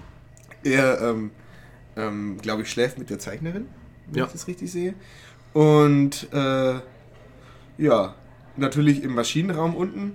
Und sie haben sie natürlich, passender könnte es gar nicht sein, neben die Bombe gelegt, die fünf Sekunden später das ganze Schiff in die Luft fliegen lässt. Damit es keine Zeugen gibt. Ja, und wir dem, haben, was hier passiert wir ist. haben auch äh, leider jetzt nicht die Chance gehabt, festzustellen, ob denn dieses Monster auch tatsächlich nach dem Vorbild ihrer eigenen Vagina gemalt wurde. wir haben keinen Close-Up. Nee. Leider. Ja, sie befinden sich jetzt bei Also Night Owl und Rorschach befinden sich nun bei Pyramid im Headquarter, direkt im Büro. Es ist komplett unwichtig, wie sie da reingekommen sind. übers Fenster. Wahrscheinlich die Macht der Liebe. Ja. Und sie äh, knacken das Passwort und sie finden heraus, dass Adrian White, der klügste Mensch der Welt, der anscheinend keine Ahnung hat, wie man Passwörter benutzt, weil fucking Ramses 2 ist kein so richtig gutes Passwort. Ramses 2 ist übrigens äh, der äh, ägyptische Name und der griechische Name ist Oxy, Ozymandias. Ossi, Ossi Osborn. Ozzy Osbourne. Aber der klügste Mann der Welt macht das Passwort Ramses 2. Die 2 macht es ja schon ein bisschen sicher. Also normalerweise, wenn man sich zum Beispiel bei Facebook an, äh, anmeldet, wird ja immer gesagt, man soll noch ein paar Umlaute oder Zahlen reinstecken. Es war fucking 1986. Ja, 85. Ja, egal. Und äh, dann wird ihnen klar, hinter all dem, was hier da so kolportiert geworden also ist, ich hätte übrigens als erstes natürlich erstmal ASDF probiert. ist Ozymandias oder eben Adrian White gestanden. Hinter also er ist der Böse, obwohl sie doch gedacht haben, er ist der Beste, der Schlauste, der Klügste, der Schönste. Und er hat bestimmt auch den längsten. Ja, aber er ist anscheinend ein richtiger Backstabber und er hat uns viel am längsten sein ganzer Körper ist doch ein Penis, wie wir schon festgestellt haben. Naja, Aber ähm, ich glaube sogar, den restli die restliche Geschichte lässt sich relativ schnell wir machen zusammen. es trotzdem dann erstmal nach der Hälfte. Aber reden wir jetzt noch über das Kapitel 10. Ja, nee, machen äh, es endet Ende. damit, dass eben beide auch äh, eben zu dieser Basis nach in die Antarktis fliegen, wo sie, sie meinen, sie schleichen sich an, aber Adrian White Auf Segways. aus- Stimmt. mehr Ja. oder weniger. Ja, ja. Und ähm, was man vielleicht jetzt nochmal deutlich machen muss, für alle, die jetzt wirklich alles von Watchmen nur über uns wissen, äh, müssen wir nochmal klar machen, Ozzy, Ozzy äh, who auch immer, ähm, stand wirklich hinter alles, also auch hinter den ähm, Maskenkiller, äh, hinter dem Tod von Comedian, alles, alles. Das ist letztendlich, wir haben jetzt plötzlich die Auflösung des Plots in dem Sinne, dass wir endlich das Geheimnis gelöst haben und ähm, mit diesem Ende, vorläufigen Ende, verlassen wir euch nun Nee, und die, gehen. die große Frage ist natürlich, mit der wir euch entlassen. Warum hat er das alles gemacht? Warum hat er das gemacht? Schreibt uns jetzt eine E-Mail. Warum?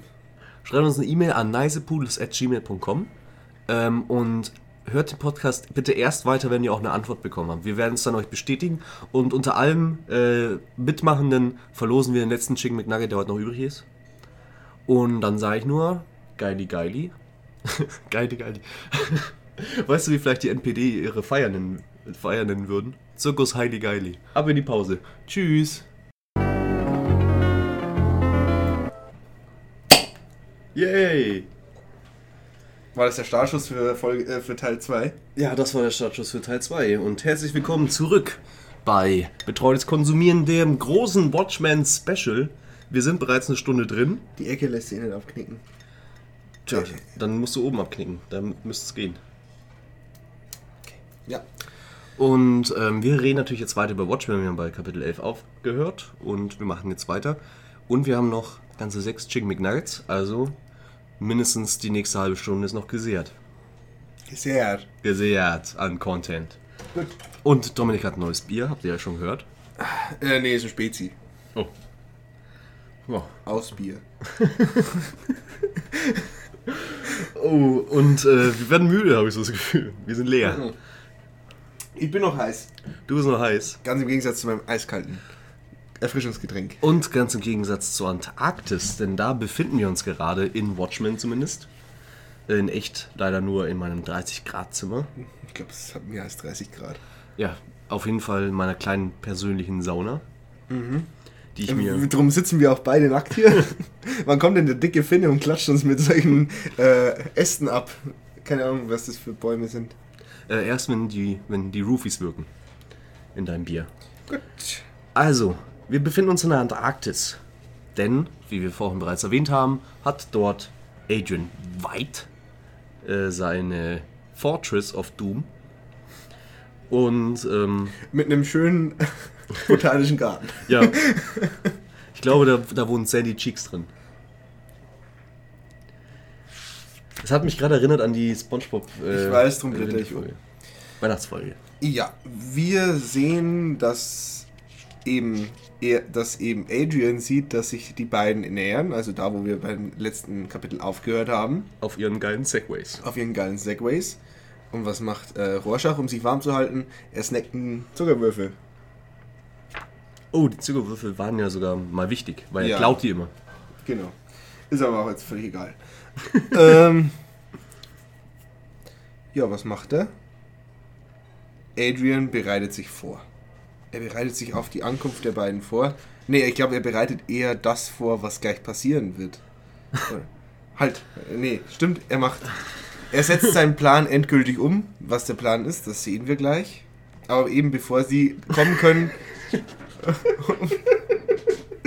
Ich merke doch, du bist richtig heiß. Wir spulen nochmal zurück.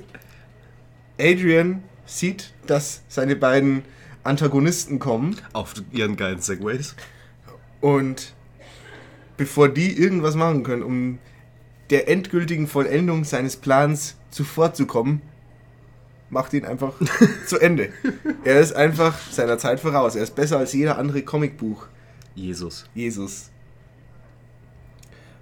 Dann geht er zu seinen Dienern, In seinem äh, botanischen Garten, Terrarium, in seinem Terrarium, in seinem Sommergarten, seinem Wintergarten. Wintergarten. Wobei in der Antarktis nennt man es vielleicht Sommergarten. So wollte ich jetzt tatsächlich auch gerade retten. Ja, und erklärt äh, denen seine Geschichte. Er, er, er erzählt also quasi, wie er vom äh, wie er schon als kleines Kind ein Genie war.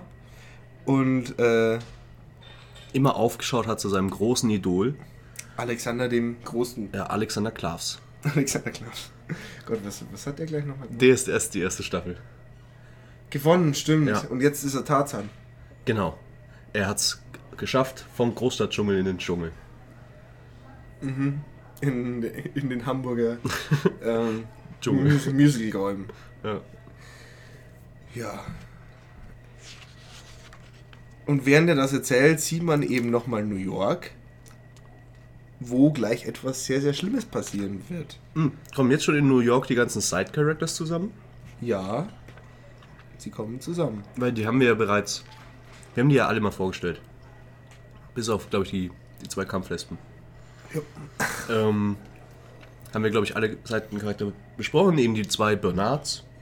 Die, der eine, dies, das Kind, das die ganze Zeit die Comics illegalerweise unbezahlt liest. So wie, wie wir nicht.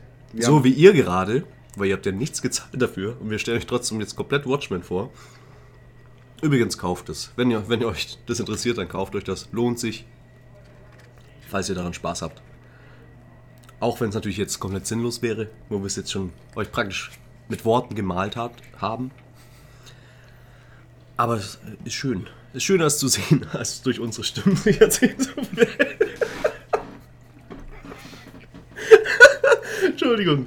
Ups.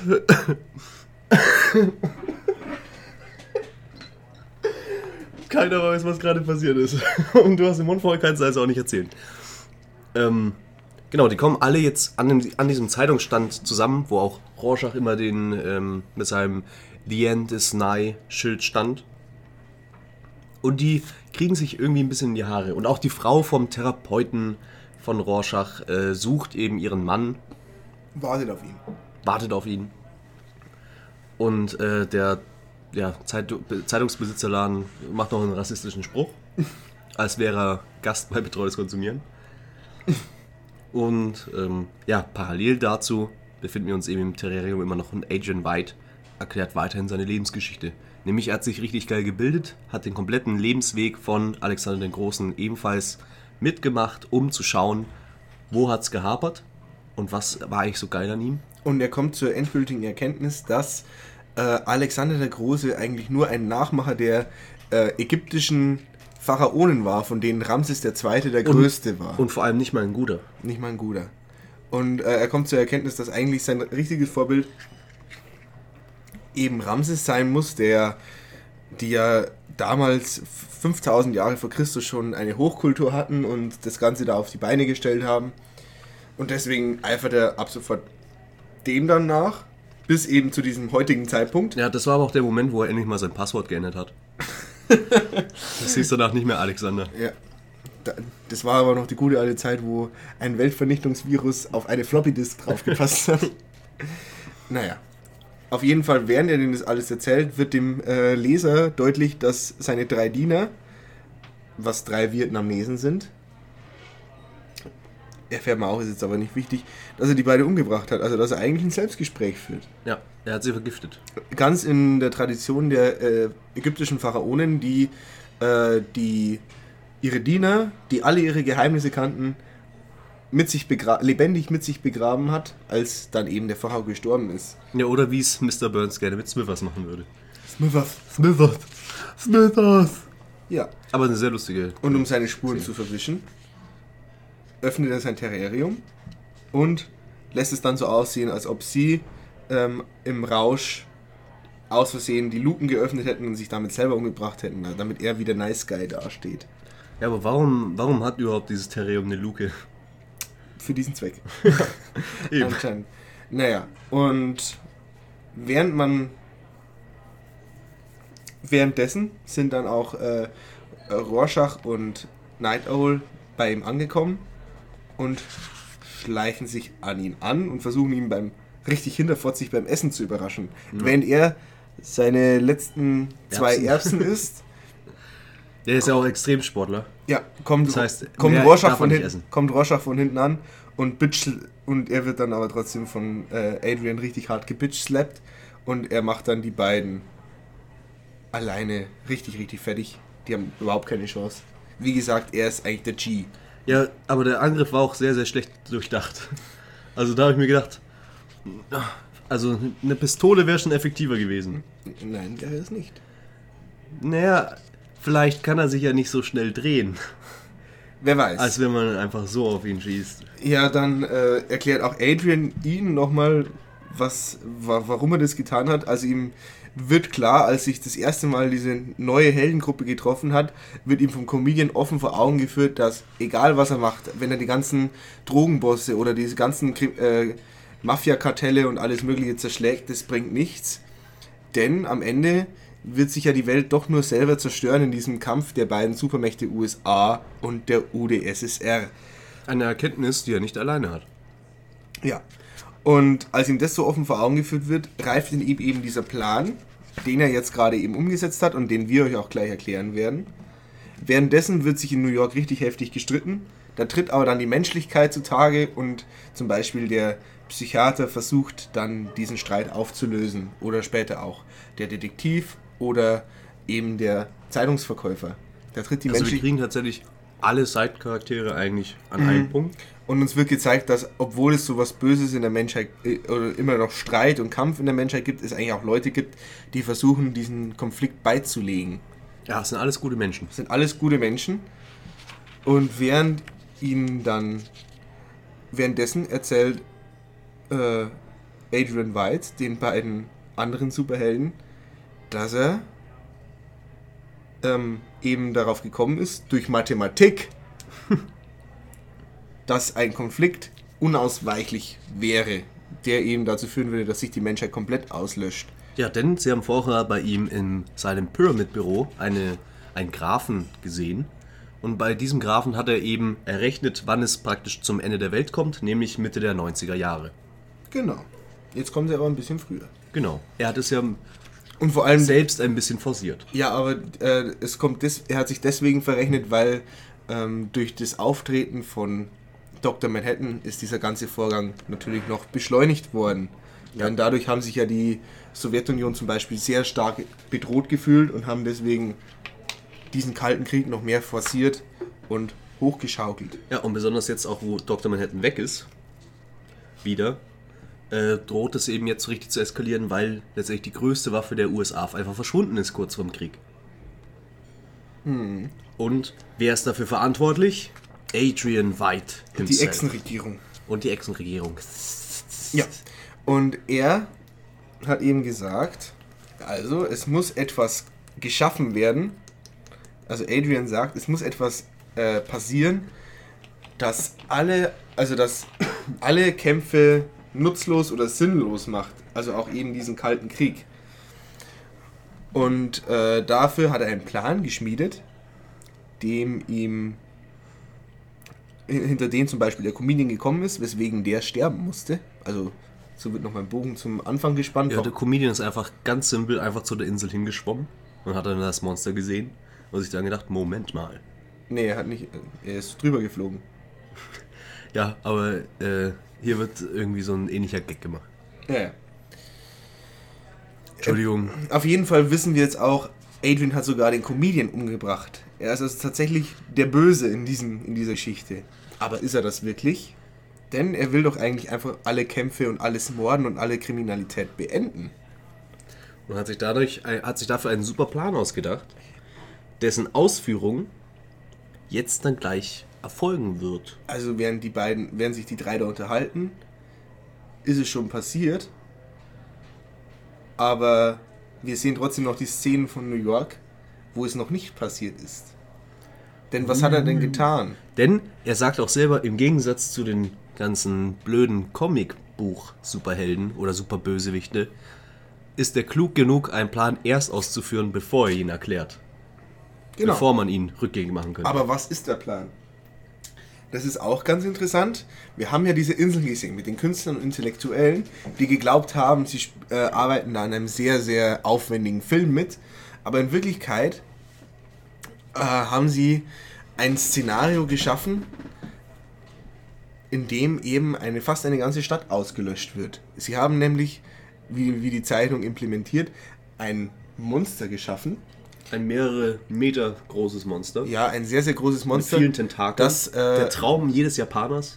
das ein sehr hochgezüchtetes menschliches Gehirn eingepflanzt bekommen hat, welches dann mit Hilfe der neu entdeckten Teleportierung, die äh, dank Dr. Manhattan entdeckt worden ist, Irgendwie durch Tach Tachyonen. ne, die Tachyonen sind ja nur, komme ich jetzt dazu. Okay. Ähm, also Teleport Teleportation funktioniert, das ist auch schon mal nicht schlecht. Aber das Problem ist, menschliche Objekte sterben oder Lebewesen sterben aufgrund des Schocks. Und er hat eben eine metaphysische Bombe äh, geschaffen, da, die getriggert wird, wenn dieses, die in dieses Monster eben eingepflanzt ist durch dieses Hirn und wenn es dann teleportiert wird, stirbt es und löst diese Bombe aus. Ja, es, ja. Es ist ja keine Bombe, es ist eine, eine, eine Schockwelle. Eine äh, psychische Schockwelle. wird gesagt. Genau. Die eben dazu führt, praktisch bombenmäßig, eigentlich im Grunde eine Parallele zu Hiroshima, worüber ja die ganze Zeit auch gesprochen wird in Watchmen. Äh, und die Hälfte von ganz New York komplett auslöscht. Und die, die nicht sterben, denen wird eben diese Geschichte, die von diesem Shaw zum Beispiel geschrieben worden ist, eingepflanzt. Also die sterben ja nur au- aufgrund des Schocks, weil sie, also nur weil sie so nah dran sind, dass sie die Informationen, mit denen sie da bombardiert werden, nicht verkraften können und darin regelrecht aufgelöst werden. Und ja, der Rest der Menschheit Wird wahnsinnig. wird wa ein Äh, Menschheit, also ja, also in New York. New York wird wahnsinnig und aber der Rest der Menschheit empfängt eben auch diese Signale, wo ihnen eingepflanzt wird die Geschichte, dass die Menschheit von einer extraterrestrischen Bedrohung angegriffen worden ist und deswegen ist der einzig logische Schluss, alle müssen sich Aber das ihnen noch nicht eingepflanzt durch die Explosion. Doch doch, die haben dann Visionen von diesen Wesen und Echt, ich gedacht, das wäre einfach ganz klar durch. Äh, Nee, nee, ja, ich meine, das Wesen existiert ja immer noch in New York, liegt ja da dort. Und die, ähm, die Nachrichten berichten natürlich dann darüber, dass äh, Nee, nee. jetzt ein Alien offensichtlich ist und die Hälfte von New York tot. Das reicht meiner Meinung nach auch schon. nee, nee, nee, nee, nee, nee. Eine Alien-Invasion. Das, das, wird, das wird dann schon nochmal extra gesagt. Aber bevor er das das, macht ja den Plan doch weniger beeindruckend. bevor er das dann sagt, sehen wir eben die Auswirkungen. Sehr, sehr viele, viele tote Menschen. Unter anderem alle Side-Charaktere Ja. von Watchmen, alle tot. Alle tot. Alle Mause tot. Natürlich Das sind jetzt Ex-Charaktere. sehr, sehr schön symbolisch sind sie Schlag 12, Schla Punkt Mitternacht gestorben. Ja. Auch wenn Die Atomuhr. die Atomuhr bei 12 ankommt. Auch wieder der schön der Bogen gespannt. Und wir sehen immer mehr von dem Monster. Es hat anscheinend Tentakel Er ist ein bisschen wie Cloverfield. Also und grünes Blut. man, man darf noch nicht alles sehen und dann erst. Und dann haben wir die, den, den, den, den berühmt-berüchtigten Muschikraken. Aber was man natürlich nicht vergessen darf, ist auch, was man da so alles sieht. Denn wir haben hier einmal ein Plakat von dem Konzert bei Madison Square Garden, wo eben Pale Horse, ich habe schon vorher gesagt, mit der Supportband Kristallnacht. Oder wie es äh, Es ist korrekt heißt, äh, Reichspogromnacht. Ja, mittlerweile. ähm, aber es ist äh, auch interessanterweise im November. Es ist allerdings der 2. November, Nicht der 9. nicht der 9. Aber trotzdem ein starkes Bild.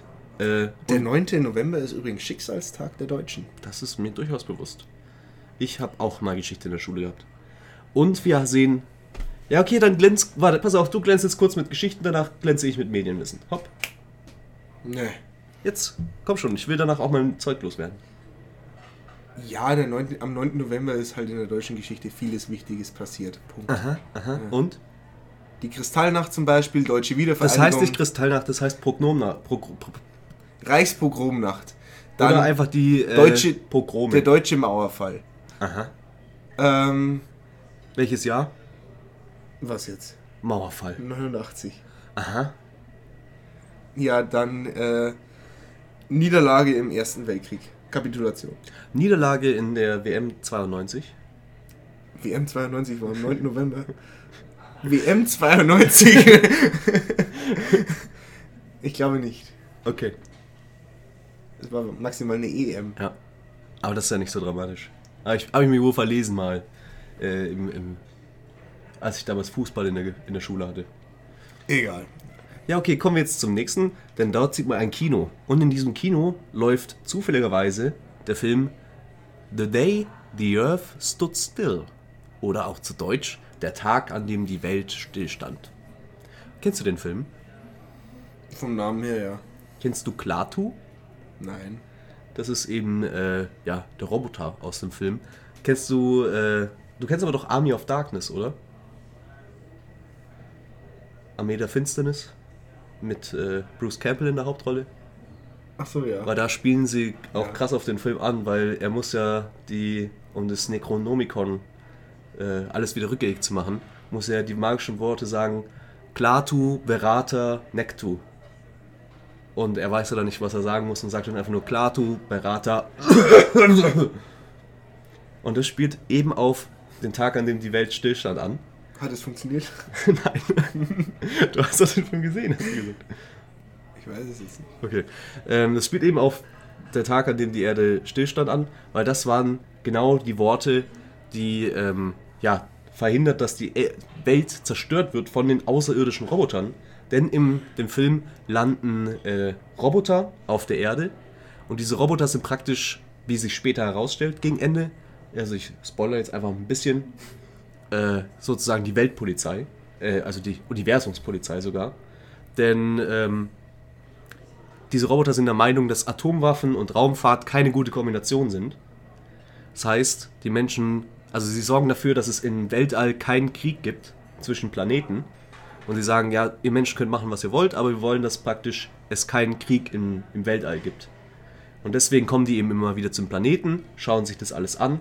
Und falls eben ja, die Widerstand leisten oder offensichtlich Kriegsmächte äh, werden wollen, dann zerstören die einfach den Planeten. Das heißt, auch hier haben wir eben ein ähnliches Thema wie gerade in Watchmen und es ist eine Parallele auf den Kalten Krieg der Film. Okay? Also ein wieder sehr nach der Kristallnacht schon wieder ein Bild, mehr oder weniger das sehr gut dazu passt, genauso wie dann, wo man das Monster sieht, sieht man überall die Zeitungen mit dem äh, vom dem New York Gazette oder Gazette, wo eben War Fragezeichen dran steht. Genau. Und da ist auch dieser Kraken. und äh, just in diesem Moment tauchen Dr. Manhattan und Laurie auf, zurück vom Mars und sehen, sie sind zu spät. Die Welt, ist die Welt untergegangen? Bin ich schon high? Wollen wir noch über Johns Vision, also was heißt Vision? Äh, er hat ja die Zukunft, kann er ja sehen und hat ja auch praktisch schon angekündigt, was passieren wird, seiner Meinung nach. Mhm. Und zwar hat er eben von einer, hat er gesagt, er kann die Zukunft nicht genau sehen. Ich sehe tote Menschen. Weil offensichtlich anscheinend eine Atomexplosion kam und das stört eben seine Zukunftsvision, kann es also nicht sehen. Aber an was er sich noch erinnern kann, er wird einen Menschen im Schnee töten. Und wir befinden uns ja praktisch in der Antarktis. Das heißt, man könnte jetzt denken, dass das später weit wird. Und er, sie kommen, sie sind eben jetzt in New York angekommen. Die Explosion haben sie gerade leider frisch verpasst, äh, haben leider zu spät eingeschalten und äh, haben das ganze Spektakel verpasst. Aber Mann, bam, so ein Feuerball, Junge. wow. und äh, deswegen teleportieren sie, sich, teleportieren sie sich jetzt weiter äh, in die Antarktis und wollen dann auch ein bisschen mitmischen im großen Finale von Watchmen. Ja, wie gesagt, da erklärt eben jetzt äh, Adrian endgültig seinen Plan, nämlich dadurch, da wird dann eben auch erklärt, dass mit dem Alien. Mit dem Alien und dass es eine Bedrohung ist, gegen die, die sich die ganze Menschheit vereinen muss und deswegen sie alle anderen Konflikte beilegen muss. Genau. Und die anderen glauben das nicht, die sagen, ja, du bist doch einer von den Guten, das kannst du doch nicht gemacht haben. Und er sagt so, ja eben, weil ich der Gute bin, habe ich das gemacht. Ähm, killing Millions to save Billions. So nach dem Motto. So wie die äh, Amerikaner zum Beispiel auch die, ab, den Abwurf der beiden Atombomben äh, von Little Boy und Fat Man. Äh, ähm, Klingt nach einer geilen Band. Gibt's bestimmt. Little Boy und Fat Man. Ja, also eben die Bomben auf äh, Nagasaki und Hiroshima. Die haben das so äh, eben argumentiert. Erstens, der Krieg ist um mehrere Monate verkürzt worden dadurch, wobei mehrere tausend amerikanische Soldaten noch gestorben wären und mehrere Millionen Japaner. Und so sind halt nur, keine Ahnung, 300.000 äh, Japaner gestorben und dann war dann es fertig. Dann war Ruhe im Karton. Und so und vor allem auch Arbeitslose und Kinder, die noch nicht arbeiten dürfen. Also auch. Es war Japan, da gibt es keine Arbeitslosen. Auch, da arbeiten alle.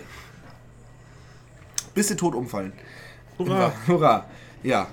Und. Äh, John ist natürlich ein bisschen wütend und will ihn und, und sagt, ja, er ist enttäuscht, also das hätte er von ihm nicht erwartet. Wie konntest du nur? Und Adrian versucht dann ja, Dr. Manhattan zu stoppen. Funktioniert natürlich nicht, weil, einfach viel, weil es einfach der Chi ist. Und Laurie kommt dann tatsächlich auf die glorreiche Idee, die Waffe, die sie aus New York mitgenommen hat, das sieht man da kurz, dass sie da eine Waffe mitnimmt, auf äh, Adrian zu richten und abzuziehen. Und schießt ihn natürlich genau an die Stelle, wo er auch schon davor seine Hand hat. Naja, er ist halt einfach der. Ja, also, wenn sie vorhin ich meine, Rorschach hat ja, er hat ja nicht reagiert, als Rorschach direkt hinter ihm stand und ihn dann praktisch angriffen äh, angreifen wollte, weil Rorschach kennt man ja, der ist bestimmt nicht dahin gespurtet, sondern der hat wahrscheinlich sich langsam dorthin bewegt. Das heißt, wenn er einfach einen Zentimeter davor gestanden wäre und einfach in den Kopf geschossen hätte, dann hätte er dann noch so schnell seine Hand bewegen können. Es hätte nicht geklappt. Ja, aber der hat ihn ja in der Spiegelung seiner, ähm, se- seiner, äh, Rorschach hat einen Trenchcoat. Da kann man eine Pistole locker mal verstecken. ist doch egal. Es ist doch beeindruckend genug, dass er es geschafft hat, eine Kugel aus der Luft zu fangen. Denn das ist passiert. Laurie schießt auf ihn und er fängt die Kugel ab, bevor sie ihn erschießt. Ja, aber das habe ich auch schon mal auf Galileo gesehen, ey. Ja, mit diesem, mit diesem tollen Stuntman, der vor, egal was er macht, immer sagt, oh, Alter, sowas krasses habe ich noch nie gemacht. Sowas krasses habe ich noch nie gemacht. Und dann, wenn er es gemacht hat, ist es, boah, war das krass, boah, war das krass. Hallo, ich bin der Stuntman von Galileo und heute schieße ich mir in den Kopf. Sowas krass habe ich noch nie gemacht. Boah, das krass, boah, das krass. Das steht dann auf seinem Grabstein. ja. Ja. Dann sieht man, er hat die Kugel gefangen und schlägt wieder den Shit aus allen raus. Aber Dr. Manhattan hat natürlich. Aber dann nimmt Dr. Manhattan, der natürlich diesen lächerlichen Angriff auf sein Leben überlebt hat, wieder ins Geschehen ein. Der greift wieder ins Geschehen ein.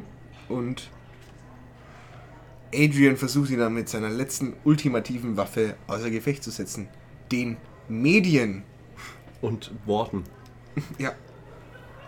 Denn der Stift ist mächtiger als das Schwert. Hunger auf Würmer? Nein, Hunger auf Wörter. Oh Gott, wo war das jetzt gleich wieder? Metal Gear Awesome. Oder auf Deutsch Metallgerät großartig.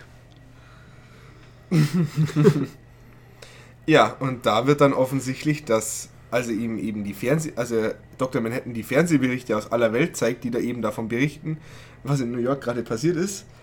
Und äh, sofort, fünf Minuten später ist die Konsequenz, dass alle sofort Friede, Freude, Eierkuchen, also die UdSSR und äh, die USA, arbeiten sofort zusammen und holen sich quasi sofort gegenseitig einen runter. Ja, und Gorbatschow hat Nixon live im Fernsehen eingeblasen. Gorbatschow 1986. Ich habe keine Ahnung, ehrlich gesagt. Ähm, ja, also sie einigen sich drauf, äh, zusammenzuarbeiten gegen diese außerirdische Bedrohung. Und Adrian ruft ganz laut und stolz: Adrian! I did it. We did it. Er ist, er ist quasi Nora der Explorer. ja. Und dadurch wird es allen Charakteren eingängig. Sie müssen stillhalten, sonst wird äh, dieser teuer erkaufte Frieden oder diese teuer erkaufte Harmonie ja wieder hinfällig. Wenn sie die Wahrheit sagen, ist alles wieder Wobei vorbei. 3 Millionen gegen Weltfrieden ist schon ein Schnäppchen. Ja. Außer natürlich für Rorschach. Ja. Der, wie Da, getreu, da musste er schon einiges an Coupons doch drauflegen. der ähm, natürlich seinem Motto treu bleibt, niemals einen Kompromiss ein, eingehen, auch im angesichts des Armageddons. den letzten? Ja, ich möchte ich noch. Okay. nee, du darfst ihn schon haben. Äh, äh, nimm ihn ja ruhig. Ich habe ihn nun bezahlt. Wow. War nur ein Spaß. Ja. Äh, Rorschach geht dann eben, um der Welt zu sagen, was los ist. Äh, Dan und Laurie gehen äh, in ein privates, an ein privates Örtchen, um das zu tun, was sie immer machen, wenn sie mit äh, schweren Situationen konfrontiert werden. Sie fangen an zu bumsen. Ja. Und Ich frage mich, ob er jetzt einen hochkriegt oder nicht. ja, natürlich, jetzt ist er ja wieder voll potent. Jetzt ist er ja das mächtigste Wesen. Atombomben können ihm ja nichts mehr. Achso. Ja, aber schön ist auch hier, ähm, weil wir ja schon lange auf den Stil nicht mehr eingegangen sind. Wir haben hier die Spiegelung von praktisch dem auf der Wand liegenden Schatten der beiden und Rorschachs Maske. Auch mit den Säulen und den Reflexionen. Aber die Schatten sehen auch genauso aus wie diese Hiroshima-Schatten, die man durchs Ja. ganze ähm, Ding durchsieht. Ja, die Spiegelung gab es ja auch schon davor. Aber das, sowas mag ich einfach. Generell ähm, im Buch gibt es ja immer wieder Motive, die sofort immer aufgegriffen werden. Das äh, mag ich schön. Es gibt immer, die machen sehr logische Konsequenzen, sehr bildliche Überleitungen. Und jetzt wird natürlich auch die Szene, die ich vorhin angesprochen habe, aufgelöst. Denn Rorschach hat ja gesagt, nein, nein, nein, nein, nein. Und äh, Dr. Manhattan hat aber gesagt, ja, ja, ja, ja, ja. Und wenn Dr. Manhattan das sagt, dann ist es so. Und deswegen muss Soll Rorschach jetzt. lassen? Nein. so vielleicht deine Schuhe. Und ähm, Rorschach muss jetzt weg. Und deswegen hat äh, Dr. Manhattan mal eben gesagt, Rorschach existiert jetzt nicht mehr und Rorschach hat gesagt, okay, tschüss. Und ist jetzt nur noch ein Haufen Matsch. Jo. Und das ist ein sehr antiklim antiklimatischer Abgang für einen der coolsten Charaktere Aller Zeiten. aller Zeiten. Naja, immerhin äh, hat er gewusst, was ihn erwartet. Ja. Do it! ja. Sogar mit Tränen in den Augen. Und John ähm, schaut, der alte, der alte Voyeurist, schaut dann bei den, se- seiner Ex-Freundin vorbei und ihrem neuen Lover und grinst sich dann ein und denkt sich, ja geil, darauf hole ich mir später noch eine runter. Geil, einmal gesehen, nie wieder vergessen. Und hat dann natürlich so einen richtigen Jesus-Abgang, bei dem er dann übers Wasser läuft, nackt. nackt. Man, man sieht auch nochmal seinen Pimmel. Noch ein letztes Mal. Ein letztes- Das ist praktisch sein Wink in die Kamera. Und dann, dann breakt er halt einfach alle Physics und schaut nochmal schnell bei Adrian vorbei. Und Adrian will natürlich vom allwissenden G wissen. Aber jetzt kommt natürlich, das ist tatsächlich noch eine sehr, sehr schöne Abschlussszene. Ja. Adrian und äh, Aber Adrian ist natürlich auch so cool. Also er war die ganze Zeit so cool und so sicher mit seinem Plan. Und hat sich jetzt auch natürlich sehr, sehr gefreut, dass das alles so passiert ist, wie er sich das ausgemalt hat im Voraus. auch jetzt wird ihm bewusst, er hat gerade fast so viele Leute umgebracht wie Hitler Hoppla. hoppla, im, äh, im Holocaust. Und fragt dann eben Dr. Manhattan, ob es denn das auch wert war. Denn Dr. Manhattan muss es ja wissen. Ist es jetzt, er, er will wissen, ob es jetzt endlich vorbei ist. Sind endlich alle Konflikte beigelegt. Und Dr. Manhattan Sagt, yo, ich gehe jetzt mal. sagt, nichts endet. Nichts endet wirklich jemals. Und das ist doch recht tiefgreifend, weil. Und dann sieht man auch. Ja, aber er sagt es ja nicht im Sinne von, ähm, nein, der Konflikt ist nicht, äh, ist nicht zu Ende, sondern er, äh, äh, Agent White sagt ja einfach nur, ob alles jetzt zu Ende ist. Aber natürlich ist nichts zu Ende. Ja. The world Aber keeps on für- turning. Dr. Manhattan, der Mensch, für den ja Marssteine anschauen viel geiler als die Welt ist, ähm, ist es natürlich auch nicht zu Ende. Ja. Er weiß, es wird immer weitergehen und er sagt dann, ich verschwinde jetzt mal in eine andere Galaxis und dort baue ich mir dann meine eigene Menschheit, die ist viel geiler mit Blackjack und Nutten. Und ähm, Und dass es tatsächlich nicht vorbei ist, sieht man dann in der nächsten Szene, nämlich äh, Night Owl und Lori, die jetzt sehr, sehr arisch aussehen. Denn die haben ihre Rea äh, Identität ändern müssen, nachdem sie ja jetzt gesuchte Verbrecher sind, weil sie ja zurück ins äh, Superhelden-Business gekommen sind. Ja, die, ha die haben sich jetzt die Identität der Hitlers rausgesucht. der Hitlers. Und die wollen, die, die wollen jetzt wieder Superhelden werden. Aber stellt sich doch die Frage, warum will man Superheld werden, wenn doch jetzt alles Friede, Freude, Eierkuchen ist? Hm. Naja. Gibt mehr Arbeitslosengeld. Aber äh, die Spirale dreht sich noch weiter, denn Rorschachs Journal, das er kurz bevor er in die Antarktis geflogen ist, aufgegeben hat, taucht beim New Frontierman auf. Und diese müssen noch eine Ausgabe machen vor Neujahr, aber weil in der Welt nichts mehr passiert, äh, wissen sie nicht, was sie jetzt schreiben sollen. Also sagt der Chef zu seinem Kollegen, ihr macht das jetzt mal. Seymour. Seymour, du machst es jetzt mal. Hier hast du alles, was wir auf unserem Stapel haben, Auf an unserem- irgendwelchen Einsendungen von irgendwelchen Lesern oder Informanten. Such dir irgendwas aus, wir brauchen Filler. Und da ist natürlich auch Rorschachs Journal dabei. Und in dem wird im Endeffekt alles offenbart. Genau, da wäre es dann klar, dass Adrian White hinter einem steht. Aber wie es weitergeht, Ja, aber was ich noch sagen wollte, ähm, gleichzeitig wurde aber auch davor gesagt, dass am Neujahr diese ganzen Sachen alle verbrannt werden. Das bedeutet, unter diesen jetzt vielleicht 20, 30 Sachen, die da liegen, wenn er sich ausrechnet, ähm, Rorschachs Journal eben aussucht, dann wird es eben enthüllt und wenn nicht, dann wird es auch nie wieder aufdeckbar sein. Und damit endet dann auch Watchmen. tja. Puh. Mit praktisch wieder einem Zufall. Ja, Und wie fandest du's? wie fand ich Watchmen? Ich fand's gut. Mir hat's gefallen. Ich hab's gerne gelesen. Also es muss dir gefallen haben, sonst hätten wir da nicht so lang drüber geredet. Ach, so lang war das jetzt gar nicht. Also die 80 Minuten letztes Mal und die bisher fast 90 Minuten dieses Mal.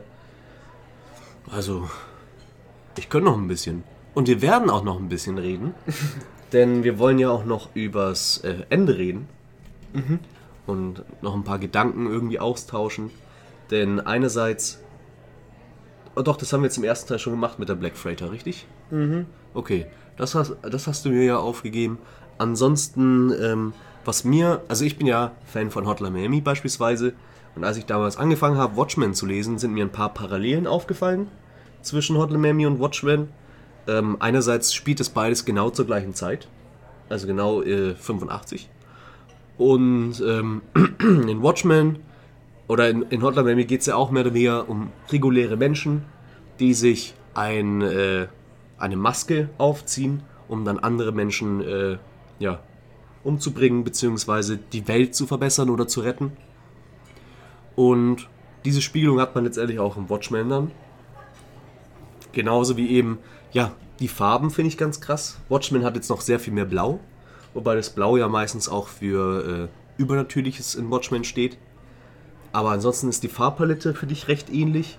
Und ich muss mir auch, äh, ich muss auch sagen, als ich Watchmen gelesen habe, ich finde, so Hotline Miami Soundtrack hätte ganz gut dazu gepasst. Ich habe jetzt den Film ja noch nicht gesehen, aber ich hätte ihn am liebsten mit Hotline Miami Soundtrack. Es trifft irgendwie den Stil. Und natürlich der drohende dritte Weltkrieg. Der ist da natürlich bei Hotline Miami auch immer ähm, dabei. Genauso wie die Tatsache, dass ähm, man als ja, Leser oder halt als Person, die in diesem Universum ja, nur von außen drauf schaut, diese ganze Geschichte am, also mit dem dritten Weltkrieg am Anfang hauptsächlich durch Zeitungsartikel äh, mitbekommt und nicht durch irgendwie Charaktere, die darüber reden. Und gerade eben die, ja, die maskierten Vigilantes, die Watchmen selbst, reden eigentlich auch bis kurz vorm Ende eigentlich nie wirklich über den dritten Weltkrieg. Das scheint einfach am Anfang entweder über sie drüber zu gehen oder einfach für sie nicht erwähnenswert zu sein, weil sie ihre ganz eigenen Probleme haben. Ja, genau. Aber ich finde, da gibt es durchaus ein paar Parallelen zu Hotline Miami. Und ich meine, ich kenne mich ja mit Hotline Miami sehr gut aus. Aber Watchmen habe ich jetzt noch nie. Also sie gehen auch recht offensiv mit ihren Inspirationen um, sagen auch, ja, Cow, äh, Cocaine Cowboys und Miami Vice und alles mögliche. Watchmen kam nie als äh, Inspirationsquelle dazu. Aber ich finde es irgendwie doch schon ein bisschen erstaunlich, wie ähnlich die sich dann einfach sind. Es gibt ja auch von Hotline Miami einen Comic. Und ähm, Ja. auch der erinnert mich ein bisschen an Watchmen. Aber, und das ist vielleicht der wichtigste Diskussionspunkt meiner Ansicht nach, ist die Frage, die Watchmen grundsätzlich aufwirft. Diese, äh, denn zum einen eben diese Vigilantes, die ja hehre Ziele haben, sie wollen ja Gutes tun, sie wollen ja versuchen, Kriminalität zu beenden. Aber sie erreichen ja im Endeffekt nichts. Es ist ja trotzdem noch existent. Und die andere Sache ist, man Gut. versucht immer dadurch, dass man noch tödlichere Waffen und noch äh, ja, zerstörerische, also mit der Atombombe hat man das Ultimum geschaffen, hat man versucht, Kriege zu beenden, wie zum Beispiel den Zweiten Weltkrieg, oder auch zu vermeiden, dass es jemals wieder zu einer so großen Eskalation kommt wie im Zweiten oder im Ersten Weltkrieg. Aber die scheinen ja trotzdem drohend bevorzustehen und kann nur dadurch abgewendet werden, dass noch etwas Schlimmeres passiert als Atombomben. Aber ich denke, und das ist auch die Message, es ist ein Fehlschluss, davon auszugehen, nur weil jetzt noch was aufgetreten ist, was noch schlimmer ist als eine Atombombe, dass das dann dazu führt, dass ähm, ja die zerstörerische Natur des äh, Menschen abgeschafft wird. Ja, aber auch die Geschichte der Menschheit hat ja eigentlich gezeigt, dass es durchaus ähm, auch wahr ist, dass der Feind meines Feindes ist mein Freund. Also in dem Moment, wo man eben einen gemeinsamen, nichts hält so gut zusammen wie ein gemeinsamer Feind. Nicht umsonst äh, wird ja auch gerne praktisch auch in der Politik, gerade bei Rechten, gerne durch ja, Ausgrenzung, Diskriminierung und alles gearbeitet. Also das eigentliche Volk, was man gerne, von dem man gerne gewählt wird, versucht zu einen, indem man beispielsweise gegen Juden oder jetzt gegen Flüchtlinge schießt.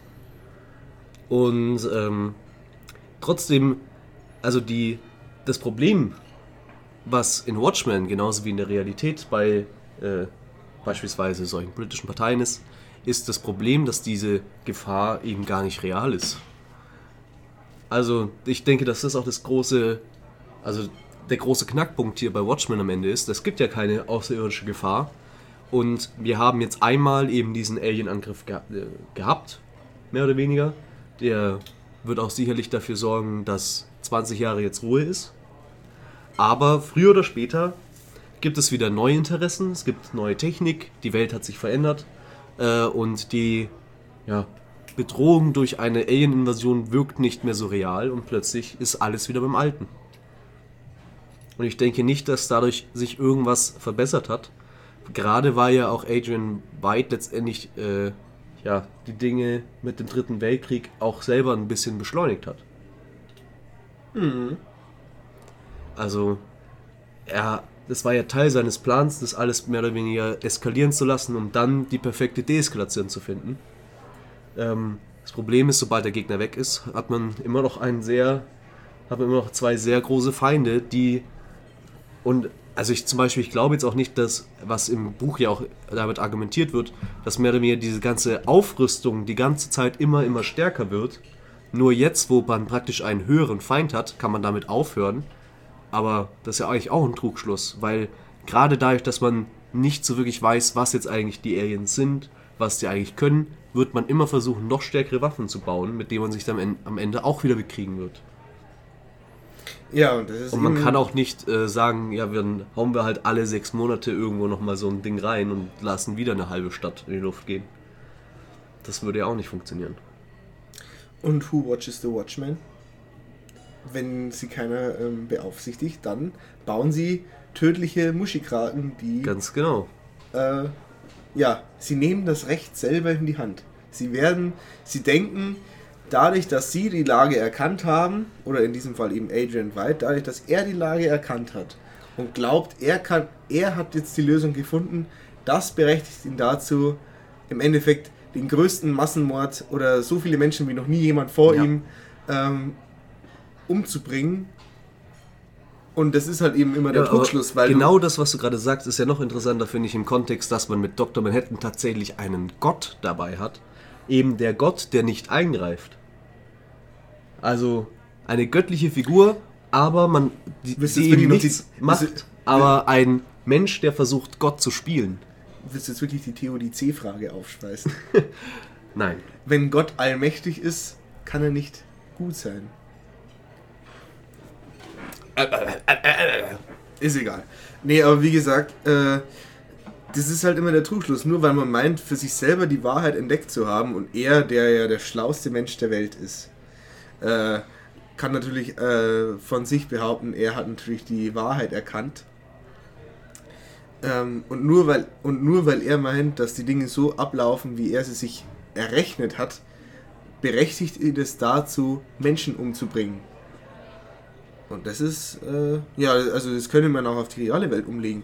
Hitler hat wahrscheinlich auch nicht gedacht, ich bin jetzt richtig böse, sondern der hat gesagt, er tut seinem Volk was Gutes. Ja, ja. Er hat für sich als schlauster Mensch Deutschlands oder schlauster Mensch der Welt äh, erkannt, dass äh, seine Rasse die ist, die es, die überleben muss, um ein, eine prosperierende Menschheit zu schaffen. Und dafür müssen natürlich alle Fremdkörper sterben. Ja, aber eine Alien-Invasion beispielsweise würde jetzt auch nicht alle Verbrechen stoppen oder alle Krankheiten heilen. Also es wird immer noch, die Welt wird dadurch nicht viel besser, auch wenn es nur jetzt kein Krieg Ja, und darum finde ich das, drum find ich das äh, Ende auch relativ gut, weil es wird ja offensichtlich, dass die Lösung von Adrian White zu kurz greift. Es wird ja offensichtlich. Ja, aber ich finde es ein bisschen schade, dass mehr oder weniger keiner der Charaktere was dagegen tut. Vor allem ja auch. Äh ja, weil das ja im ersten, im ersten Moment recht eingängig ist. Weil sie sagen, ja, also wenn, also ob das jetzt den Weg hätten wir nicht gewählt, aber hätten wir, würden wir jetzt was sagen, dann wäre dieser Versuch zumindest komplett nutzlos. Ja. Dann, dann, wär, dann wären ja wirklich die Menschen wirklich komplett umsonst gestorben. Der Einzige, der tatsächlich was tut, ist ja Rorschach. Der, äh, ja, das zumindest die klarsten Moral, moralischen Vorstellungen hat. Ja, also er ist auf jeden Fall eigentlich in seiner Moral am gefestigsten, auch wenn natürlich seine Moral auch an amoralisch ist. Ja. Also er hat ja durchaus seine eigenen Prinzipien, die er nicht verrät. ja, generell auch eben wieder dieses Konzept vom Vigilante. Aber Ja. diese Prinzipien äh, sind eben nicht vereinbar mit dem Gesetz Ja, beispielsweise. eben, es ist ja zum Beispiel nur weil, also es sind gute Menschen, die gegen die offensichtlich Bösen kämpfen. Aber äh, eben wieder das Motiv, warum ist jemand böse, warum begeht er Verbrechen? Und sich eben da einfach über, über das Gesetz äh, äh, aufzuschwingen und sich da als äh, eben den Gerechten, sich selber als den Guten darzustellen. Diese Frage wirft ja auch zum Beispiel Kovacs äh, oder eben Rorschach in diesem äh, Gespräch mit äh, dem Psychiater auf, wo der Psychiater sagt, es gibt gute Menschen in der Welt. Und dann sagt er, und dann fragt Rorschach, ja, wer sind denn diese guten Menschen? Du denkst, du bist der gute Mensch, aber wer sagt, dass du der gute Mensch bist und der andere der Böse? Du selber. Aber Ja. es gibt halt keine äh, objektive Betrachtung von dem Ganzen, sondern es ist immer sehr subjektiv. Und das ist, äh, ja, finde ich sehr schön. Ja, ich meine, es gibt äh, ja viele fiktionale Werke, die sich mit dem Thema auch letztendlich auseinandersetzen. Eins beispielsweise ist ja auch im Grunde Death Note. Ich würde darüber jetzt auch noch gerne reden. Äh, Habe ich ja vorhin äh, dir im Privatgespräch auch schon äh, einen kleinen Teaser drauf gegeben, weil in Death Note ist ja ein ähnliches Konzept. Also Light Yagami, der eben das Death Note hat, wo man einen Namen reinschreibt und wenn man das dabei an das Gesicht von der jeweiligen Person denkt, dann stirbt diese Person. Man kann sogar Todesursache und alles eben vordefinieren, aber letztendlich nutzt er das eben nicht, wie vielleicht die meisten anderen Menschen oder auch eigentlich alle anderen Menschen, die in diesem Manga letztendlich auch das Death Note bekommen, für eigene Zwecke im Sinne von Reichtum, sondern er nutzt es, um eine für sich bessere Welt aufzubauen, indem er sagt, alle Verbrecher müssen sterben. Und er macht es so lange, bis eben sich keiner mehr traut, weitere Verbrechen zu begehen. Und dann praktisch Frieden, eine, ein Utopia, ein Paradies zu erschaffen. Und er ist dann praktisch fungiert als Gott dieser neuen Weltordnung. Ja, und das ist halt eben auch immer dieses äh, Problem, wer hat das Recht, Richter über Leben und Tod zu sein? Ja. Wenn nicht Gott und äh, das, der, der Gott an diesem, in dieser Geschichte am nächsten kommt, ist eben Dr. Manhattan. Ja, und es gibt ja auch bei. Und der will das äh, eben nicht. Bei Death Note gibt es ja auch die Todesgötter, Ja. die sich ja eben an das Ganze auch nicht einmischen. Die ja auch sagen, sie halten sich da raus.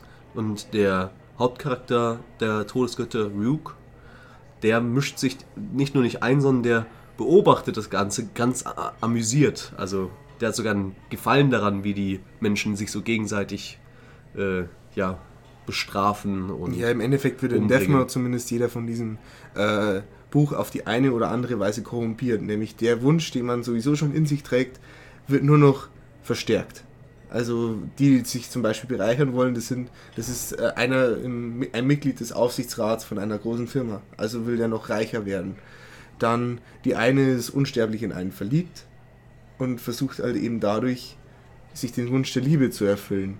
Der andere will, hat eben äh, ist eben der Ansicht, er hat eine astreine, äh, eine astreine Weltansicht und äh, hat dieses Potenzial, die Menschheit zu verbessern. ja, und sie dafür dann, und die benutzen es eben als Werkzeug, um ihre Vorstellung von einem perfekten Leben umzusetzen. Ja, aber diese, ähm, das, was du jetzt sagst, das ist bei Death Note tatsächlich erst so die Erkenntnis am Ende. Sondern das, was mehr oder weniger Light die ganze Zeit davon trennt, ist, dass er sagt, alle benutzen das Death Note nur für sich. Ich bin der Einzige, der es für die Welt benutzt. Für das Wohl der anderen Leute. Allerdings geht er mehr oder weniger in diese Machtfantasie komplett auf. Und am Ende wird klar, er tut es letztendlich doch hauptsächlich dafür, für sich, um ein gottgleiches Wesen zu werden für diese Welt.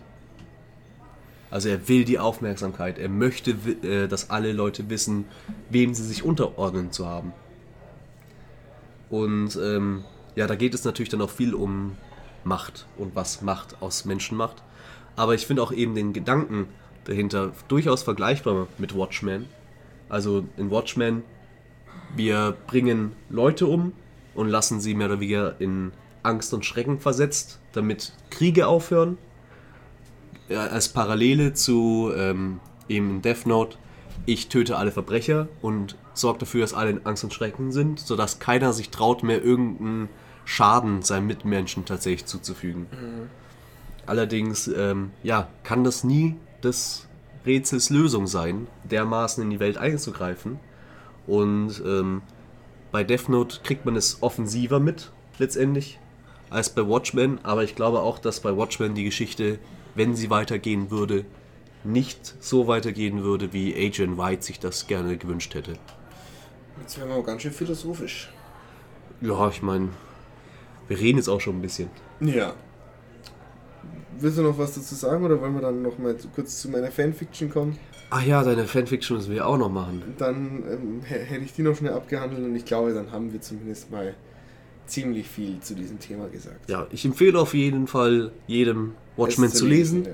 Ich empfehle auch jedem Death Note mal zu lesen. Und nachdem ich jetzt erfahren habe, dass der Dominik tatsächlich Death Note nicht zu Ende geschaut hat, sondern nur bis zu einem bestimmten Punkt, besprechen wir es vielleicht auch mal nochmal im Podcast.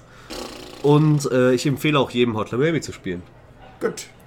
So, also Watchmen vereinigt sehr viele Dinge, die ich gerne mag. Sehr schön. Das ist die letzte, der letzte Satz dazu. Gut. Und Dann haben wir ähm, noch meine Fanfiction. Dann haben wir jetzt noch deine Fanfiction. Ich öffne sie mal. Dann können wir da besser drüber reden. Und zwar haben wir die ja äh, online gestellt schon beim letzten Mal. Wir haben letztes Mal nicht darüber geredet, weil sie auch Spoiler enthält und ich wollte mich den Spoiler nicht aussetzen. Ich habe sie jetzt allerdings mittlerweile gelesen. Und wir haben sie eben online gestellt, damit ihr sie lesen könnt auf fanfiction.de. Den Link gab es im letzten Video in der Videobeschreibung. Packe ich auch dieses Mal wieder in die Videobeschreibung. Und ähm, da. Wir sind jetzt hier wieder auf Fanfiction und wir sehen, die Geschichte wurde tatsächlich gelesen, denn wir haben ein Review. Ich würde sagen, bevor wir äh, über das Inhaltliche, schauen wir uns doch mal dieses Review an, oder? Oder nee, fass doch erstmal fass zusammen, um was es in der Geschichte geht. Also, um das natürlich zu verstehen, muss man das komplett gelesen haben. Wir haben ja drüber, wir haben ja drüber gesprochen, dass der Comedian und Sally Jupiter äh, Laurie Jupiter gezeugt haben, was ja sehr kontrovers ist. Wie kommt es dazu, dass äh, jemand, der versucht hat, eine Frau zu vergewaltigen, irgendwann später tatsächlich noch ja, ihr wieder so nahe kommen kann, dass sie dann tatsächlich noch ein Kind zeugen, also tatsächlich dann Sex haben. Und äh, mein, meine Herangehensweise an diese Geschichte war eben, Du hast dir auf jeden Fall schon mal die, die passendste Geschichte ausgesucht. Einfach, ich habe dir ge- gesagt, schreib irgendwas mit einer Sexszene und die, das erste, woran du denkst, ist Vergewaltigung. ja, über, die, äh, über eine Sexszene von zum Beispiel äh, Night Owl und Silk Spectre, da hätte ich ja nicht schreiben müssen. Das ist ja im Comic schon genug dargelegt worden. ja, aber du hättest Ich ja eine Sexszene zwischen Dr. Ich- Manhattan und Night Owl machen können. Es war keine Vergewaltigung. Und ich habe eben die Geschichte geschildert. Was ist in diesen, was ist vor 30 Jahren, bevor die Geschichte, oder vor 36 Jahren, bevor eben die Geschichte einsetzt von Watchmen, passiert, dass sich eben Sally Jupiter und der Comedian oder Edward Blake, Edward Morgan Blake, versöhnen. Und zwar so gut versöhnen, dass sie sich gleich ineinander versöhnen. Und dann versöhnt er in sie rein.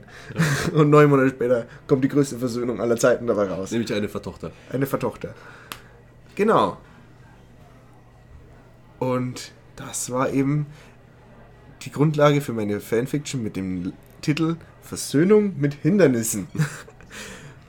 Und die Beschreibung dazu hat der Chris geschrieben, damals, als Ja, er sie noch gar nicht gelesen Ich habe hat. sie ja nicht gelesen. One-Shot über den Comedian und Sally Jupiter inklusive sechs Ausrufezeichen. Ja, ich meine, die Aufgabe für dich war es, eine Fanfiction zu schreiben, eigentlich mit einem eigenen Charakter, was du schon mal nicht erfüllt hast, aber dann immerhin mit einer Sexszene und auch da hast du dich drum rumgewuselt. Ich konnte ja nicht wissen, dass, dass da gar nicht so viel Sex drin ist. Ich habe übrigens auch die Geschichte in der- in der Kategorie Romanze mit den Themen Schmerz und Trost gepackt. Auch alles nur geraten, aber hat, hat im Endeffekt ganz gut gepasst. Ja, äh, du hast sie gelesen, wie findest du sie denn? Ich fand sie ehrlich gesagt zu gut geschrieben. Also das war nicht Fanfiction würdig. Echt, ich habe mir doch solche Mühe gegeben, dass es scheiße wird. Ja, aber das war trotzdem. Also am Anfang war es doch. Es wurde gegen Ende immer schlechter geschrieben, aber am Anfang, am Anfang habe ich mir gedacht, hast du dir mal Mühe gegeben. Ja, die Motivationskurve Ist sehr ist sehr schnell nach unten gegangen. Echt, findest du die gut? Ja, also es war am Anfang zumindest hat es doch einen richtigen Schreibstil. Und das ist schon mehr als. Also eine Fanfiction, die braucht falsch gesetzte Anführungszeichen. Also ich meine, gut, von den Kommafehlers bist du ungefähr auf Standardniveau. Aber ähm, Ich habe ja eine Korrektur gelesen, okay. also die meisten Fanfictions, die ich in meinem Lesen, Leben gelesen habe, die sind im Drehbuchstil. Also die, da fehlen schon mal alles an beschreibenden Sätzen. Da reden einfach nur Leute miteinander. Und äh, ja, man könnte fast meinen, du hast die Mühe gegeben. Und ach komm, also die Sexszenen, schwach, schwach, schwach, Dominik. Da habe ich mir wirklich mehr erwartet. Es gab trotzdem ein paar lustige Sätze. ich, musste, ich musste schon ein, zweimal äh, amüsiert kichern. Zum Beispiel. Ich kann mir auch denken, ähm, wo. Sally schwitzte vor Anspannung auf das, was kommen würde und atmete immer heftiger. Bist du soweit? fragte Blake sie. Diesmal ja! entgegnete sie. Diesmal ja! wow, Dominik, sehr pietätslos, wirklich. Wie es bei zwei Superhelden zu erwarten war, ging es nach dem zärtlichen Anfang mehr als heftig weiter. Sally war glücklich und traurig zugleich. So etwas hatte sie in ihrem ganzen Leben noch nicht gefühlt. Sofort kam ihr der Gedanke, was ihr damals entgangen war und bereute inzwischen tatsächlich, ihn damals zurückgewiesen zu haben. Eddie hingegen war zufrieden. Ja, Ja. Ich, ich habe eigentlich gedacht, ich habe nur einen einzigen lustigen Satz drin. und zwar? Irgendwas mit Engen da. Oder mir wurde nicht nur eng ums Herz oder irgendwie sowas. Okay, das, den suche ich jetzt mal. Ähm, ja, red du so lange mal. Ich suche dann noch ein paar lustige Sätze. Ähm, also wie Du gesagt, kannst ja sagen, wie es dir dabei ging, es zu schreiben und ich suche so lange ein paar Highlights. also der Cringe war unglaublich. Also ich hatte überhaupt keine Lust, die zu schreiben. Ich, hab, ich hatte null Bock auf Fanfiction, weil Fanfictions ziemlich scheiße sind und ich denke, Watchmen an und für sich ist ein so ein gutes Meisterwerk, dass es keiner weiteren Kommentare oder Hinzufügungen bedarf. Und äh, ich habe es mir relativ einfach gemacht. Ich habe mich sehr, ich glaube, die Hälfte der Geschichte einfach an, an dem entlang gehangelt, was sowieso schon im Ding, also im äh, Comic erzählt wird. Und ja, es ist, also wie gesagt, ich habe mir tatsächlich keine Mühe gegeben. Mich würde interessieren, wo der Orthographie-Experte Christian Hilber die ganzen Kommafehler gesehen hat. die, kann ich, die kann ich dir auch gleich so zeigen. Ja, bitte. Aber ähm, hier war auch äh, da, da wurde bei mir kurz eng in der Hose. Sie, sie hielt kurz inne, doch redete dann weiter davon, wie es, sie es vermisste, anzügliche Fanpost von ihren Verehrern zu bekommen. Für sie war es immer unheimlich erregend zu lesen, was sie gerne mit ihr machen würden. Und wenn sie wieder von Shaq Snyder allein gelassen wurde, weil dieser wieder, wie heute, auf längere Geschäftsreise fuhr, packte sie die alten Briefe aus, was für ein ewig langer Satz, las sie sich durch und berührte sich dabei selbst. ich habe tatsächlich einen, Komma, einen Punkt rausgemacht, damit er noch länger wird. Echt? Ja, Ja. da, da sind, glaube ich, Kommafehler drin. Ziemlich sicher. Aber übrigens, ähm, der Geruch von Alkohol, Zigarrenrauch und Aftershave, das ist auch meiner.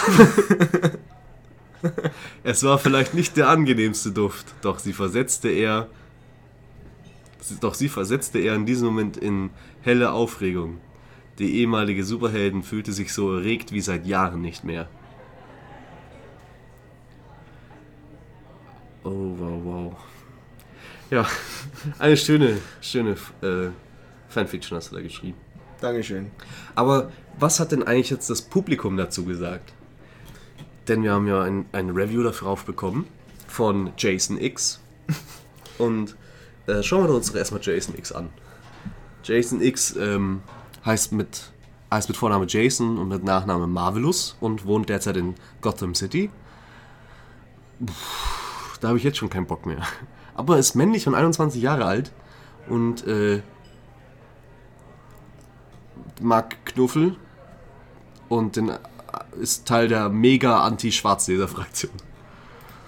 Und ist 21 Jahre alt. For sure, Bro. Ja. Und äh, seine Review heißt Ahoi betreutes Konsumieren.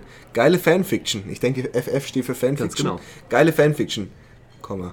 Echt super. Mir gefällt dieser One-Shot über den Comedian, Comedian, über, den, über den Comedian und Sally Jupiter echt gut. Punkt. Ich mag zwar mehr Rorschach, aber den Comedian mag ich auch. Und deshalb habe ich deine Fanfiction auch gelesen und sie war richtig, richtig gut. Grinse Smiley. Hat Spaß gemacht, sie zu lesen. Grinse Wow. Smiley. Hat Spaß gemacht, sie zu lesen. Hat er sich jetzt einen drauf runtergeholt oder nicht? Vor allem, da Sally nun eine Tochter bekommt, gefällt mir sehr gut. Nur der arme Comedian wird sie nie kennenlernen. Comedian. Comedian, sorry. Der arme Comedian wird sie nie kennenlernen. Das ist sehr schade. Aber so war das auch in den Watchmen-Comics. Und im Film. Wow, das ist ja fast, als, als wäre er der richtige Experte. Ich mag Watchmen sehr und kenne mich sehr gut damit aus. Und bei Watchmen eine gute Fanfiction zu finden, ist mal wirklich mal was Besonderes. Denn davon gibt es nicht so viele. Aber deine Fanfiction hat mir sehr gefallen, Grinse Smiley. Ich glaube, du redest ein bisschen zu laut. Ich glaube, Mit freundlichen Grüßen, Jason. Ja, guck mal, wie du übersteuerst hier. Na super. Ja, ich glaube, er hat auch übersteuert, als er meine Fanfiction gelesen hat. Ja, du darfst nicht so weit, darfst nicht so da rangehen und dann noch so laut reden.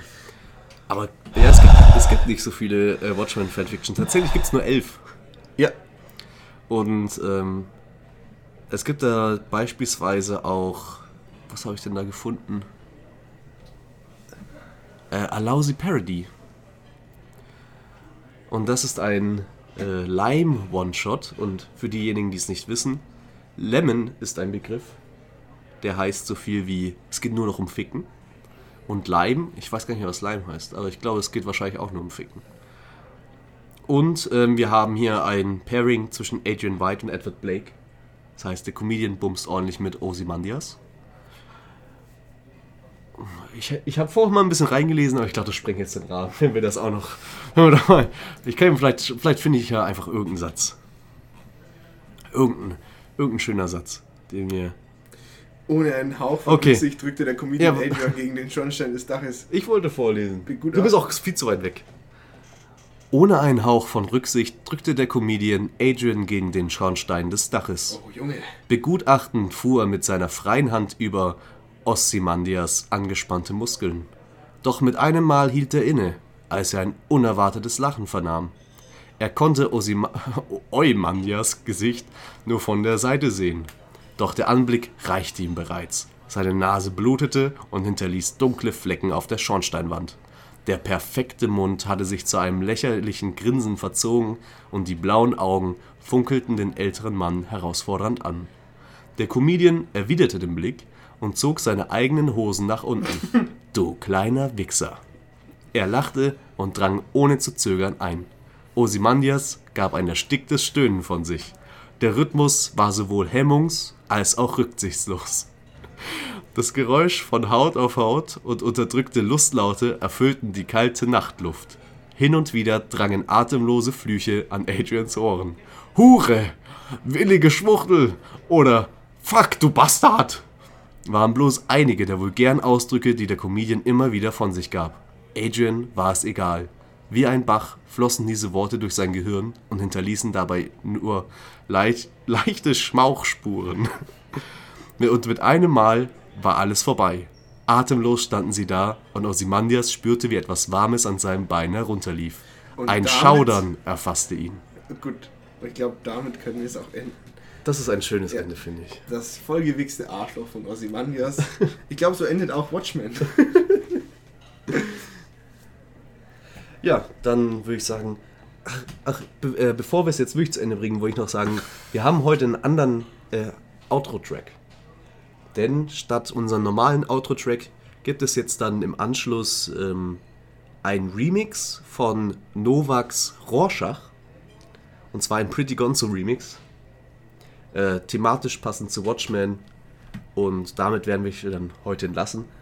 Aber ich glaube, die Folge ist jetzt auch damit zu Ende. Wir haben heute genug geredet. Wir sind tatsächlich bei fast zwei Stunden angekommen. Plus die Es interessiert halt 80 kein Minuten, Schwein. Die wir schon im ersten Watchmen-Podcast mit Watchmen verbracht haben. Das bedeutet, wir haben heute richtig abgeliefert. Wir haben tatsächlich jetzt einen dreistündigen Watchmen-Podcast gemacht. Und vielleicht besprechen wir noch irgendwann mal den Watchmen-Film. Ach, darüber wollte ich noch reden. Was denn? Ja, wie krass ist denn bitte dieser Charakter William Schecksnyder, äh, wie heißt er? Shaq Snyder. Shack Snyder und der Regisseur vom Watchmen-Film heißt Zack Snyder. Shack Snyder, Zack Snyder, das ist das Gleiche. Das kann doch kein Zufall sein.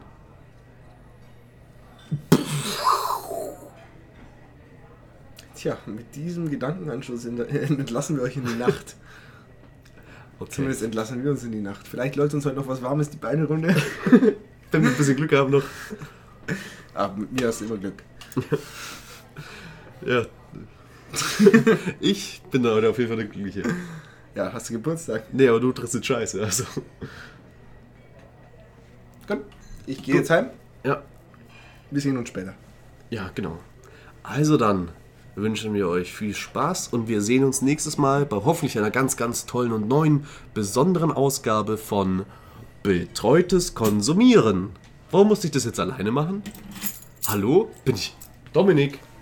Oh Mann, ist hier so dunkel. Dominik, wo bist du denn hin? Oh, Dominik ist schon weg. Naja, gut. Dann tschüss. Tschüss! Die Illusion, die perfekte Illusion, einfach gebrochen. Ja, toll. Gott, oh Gott, oh Gott.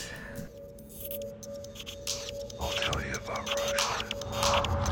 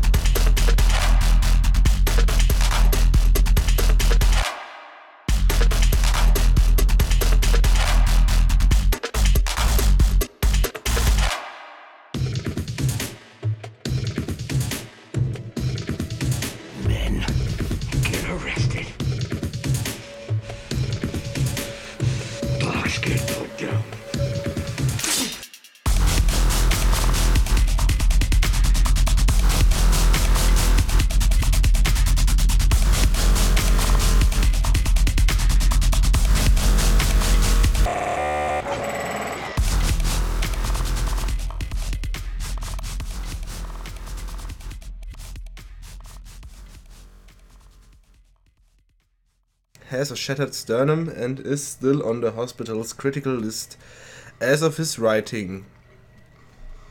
22nd of October 1985. Mhm. Und schaut gut aus. Oder? Ja, wir müssen jetzt nochmal normal reden, so wie dann im Podcast auch reden. Hurensohn, Hurensohn, Hurensohn!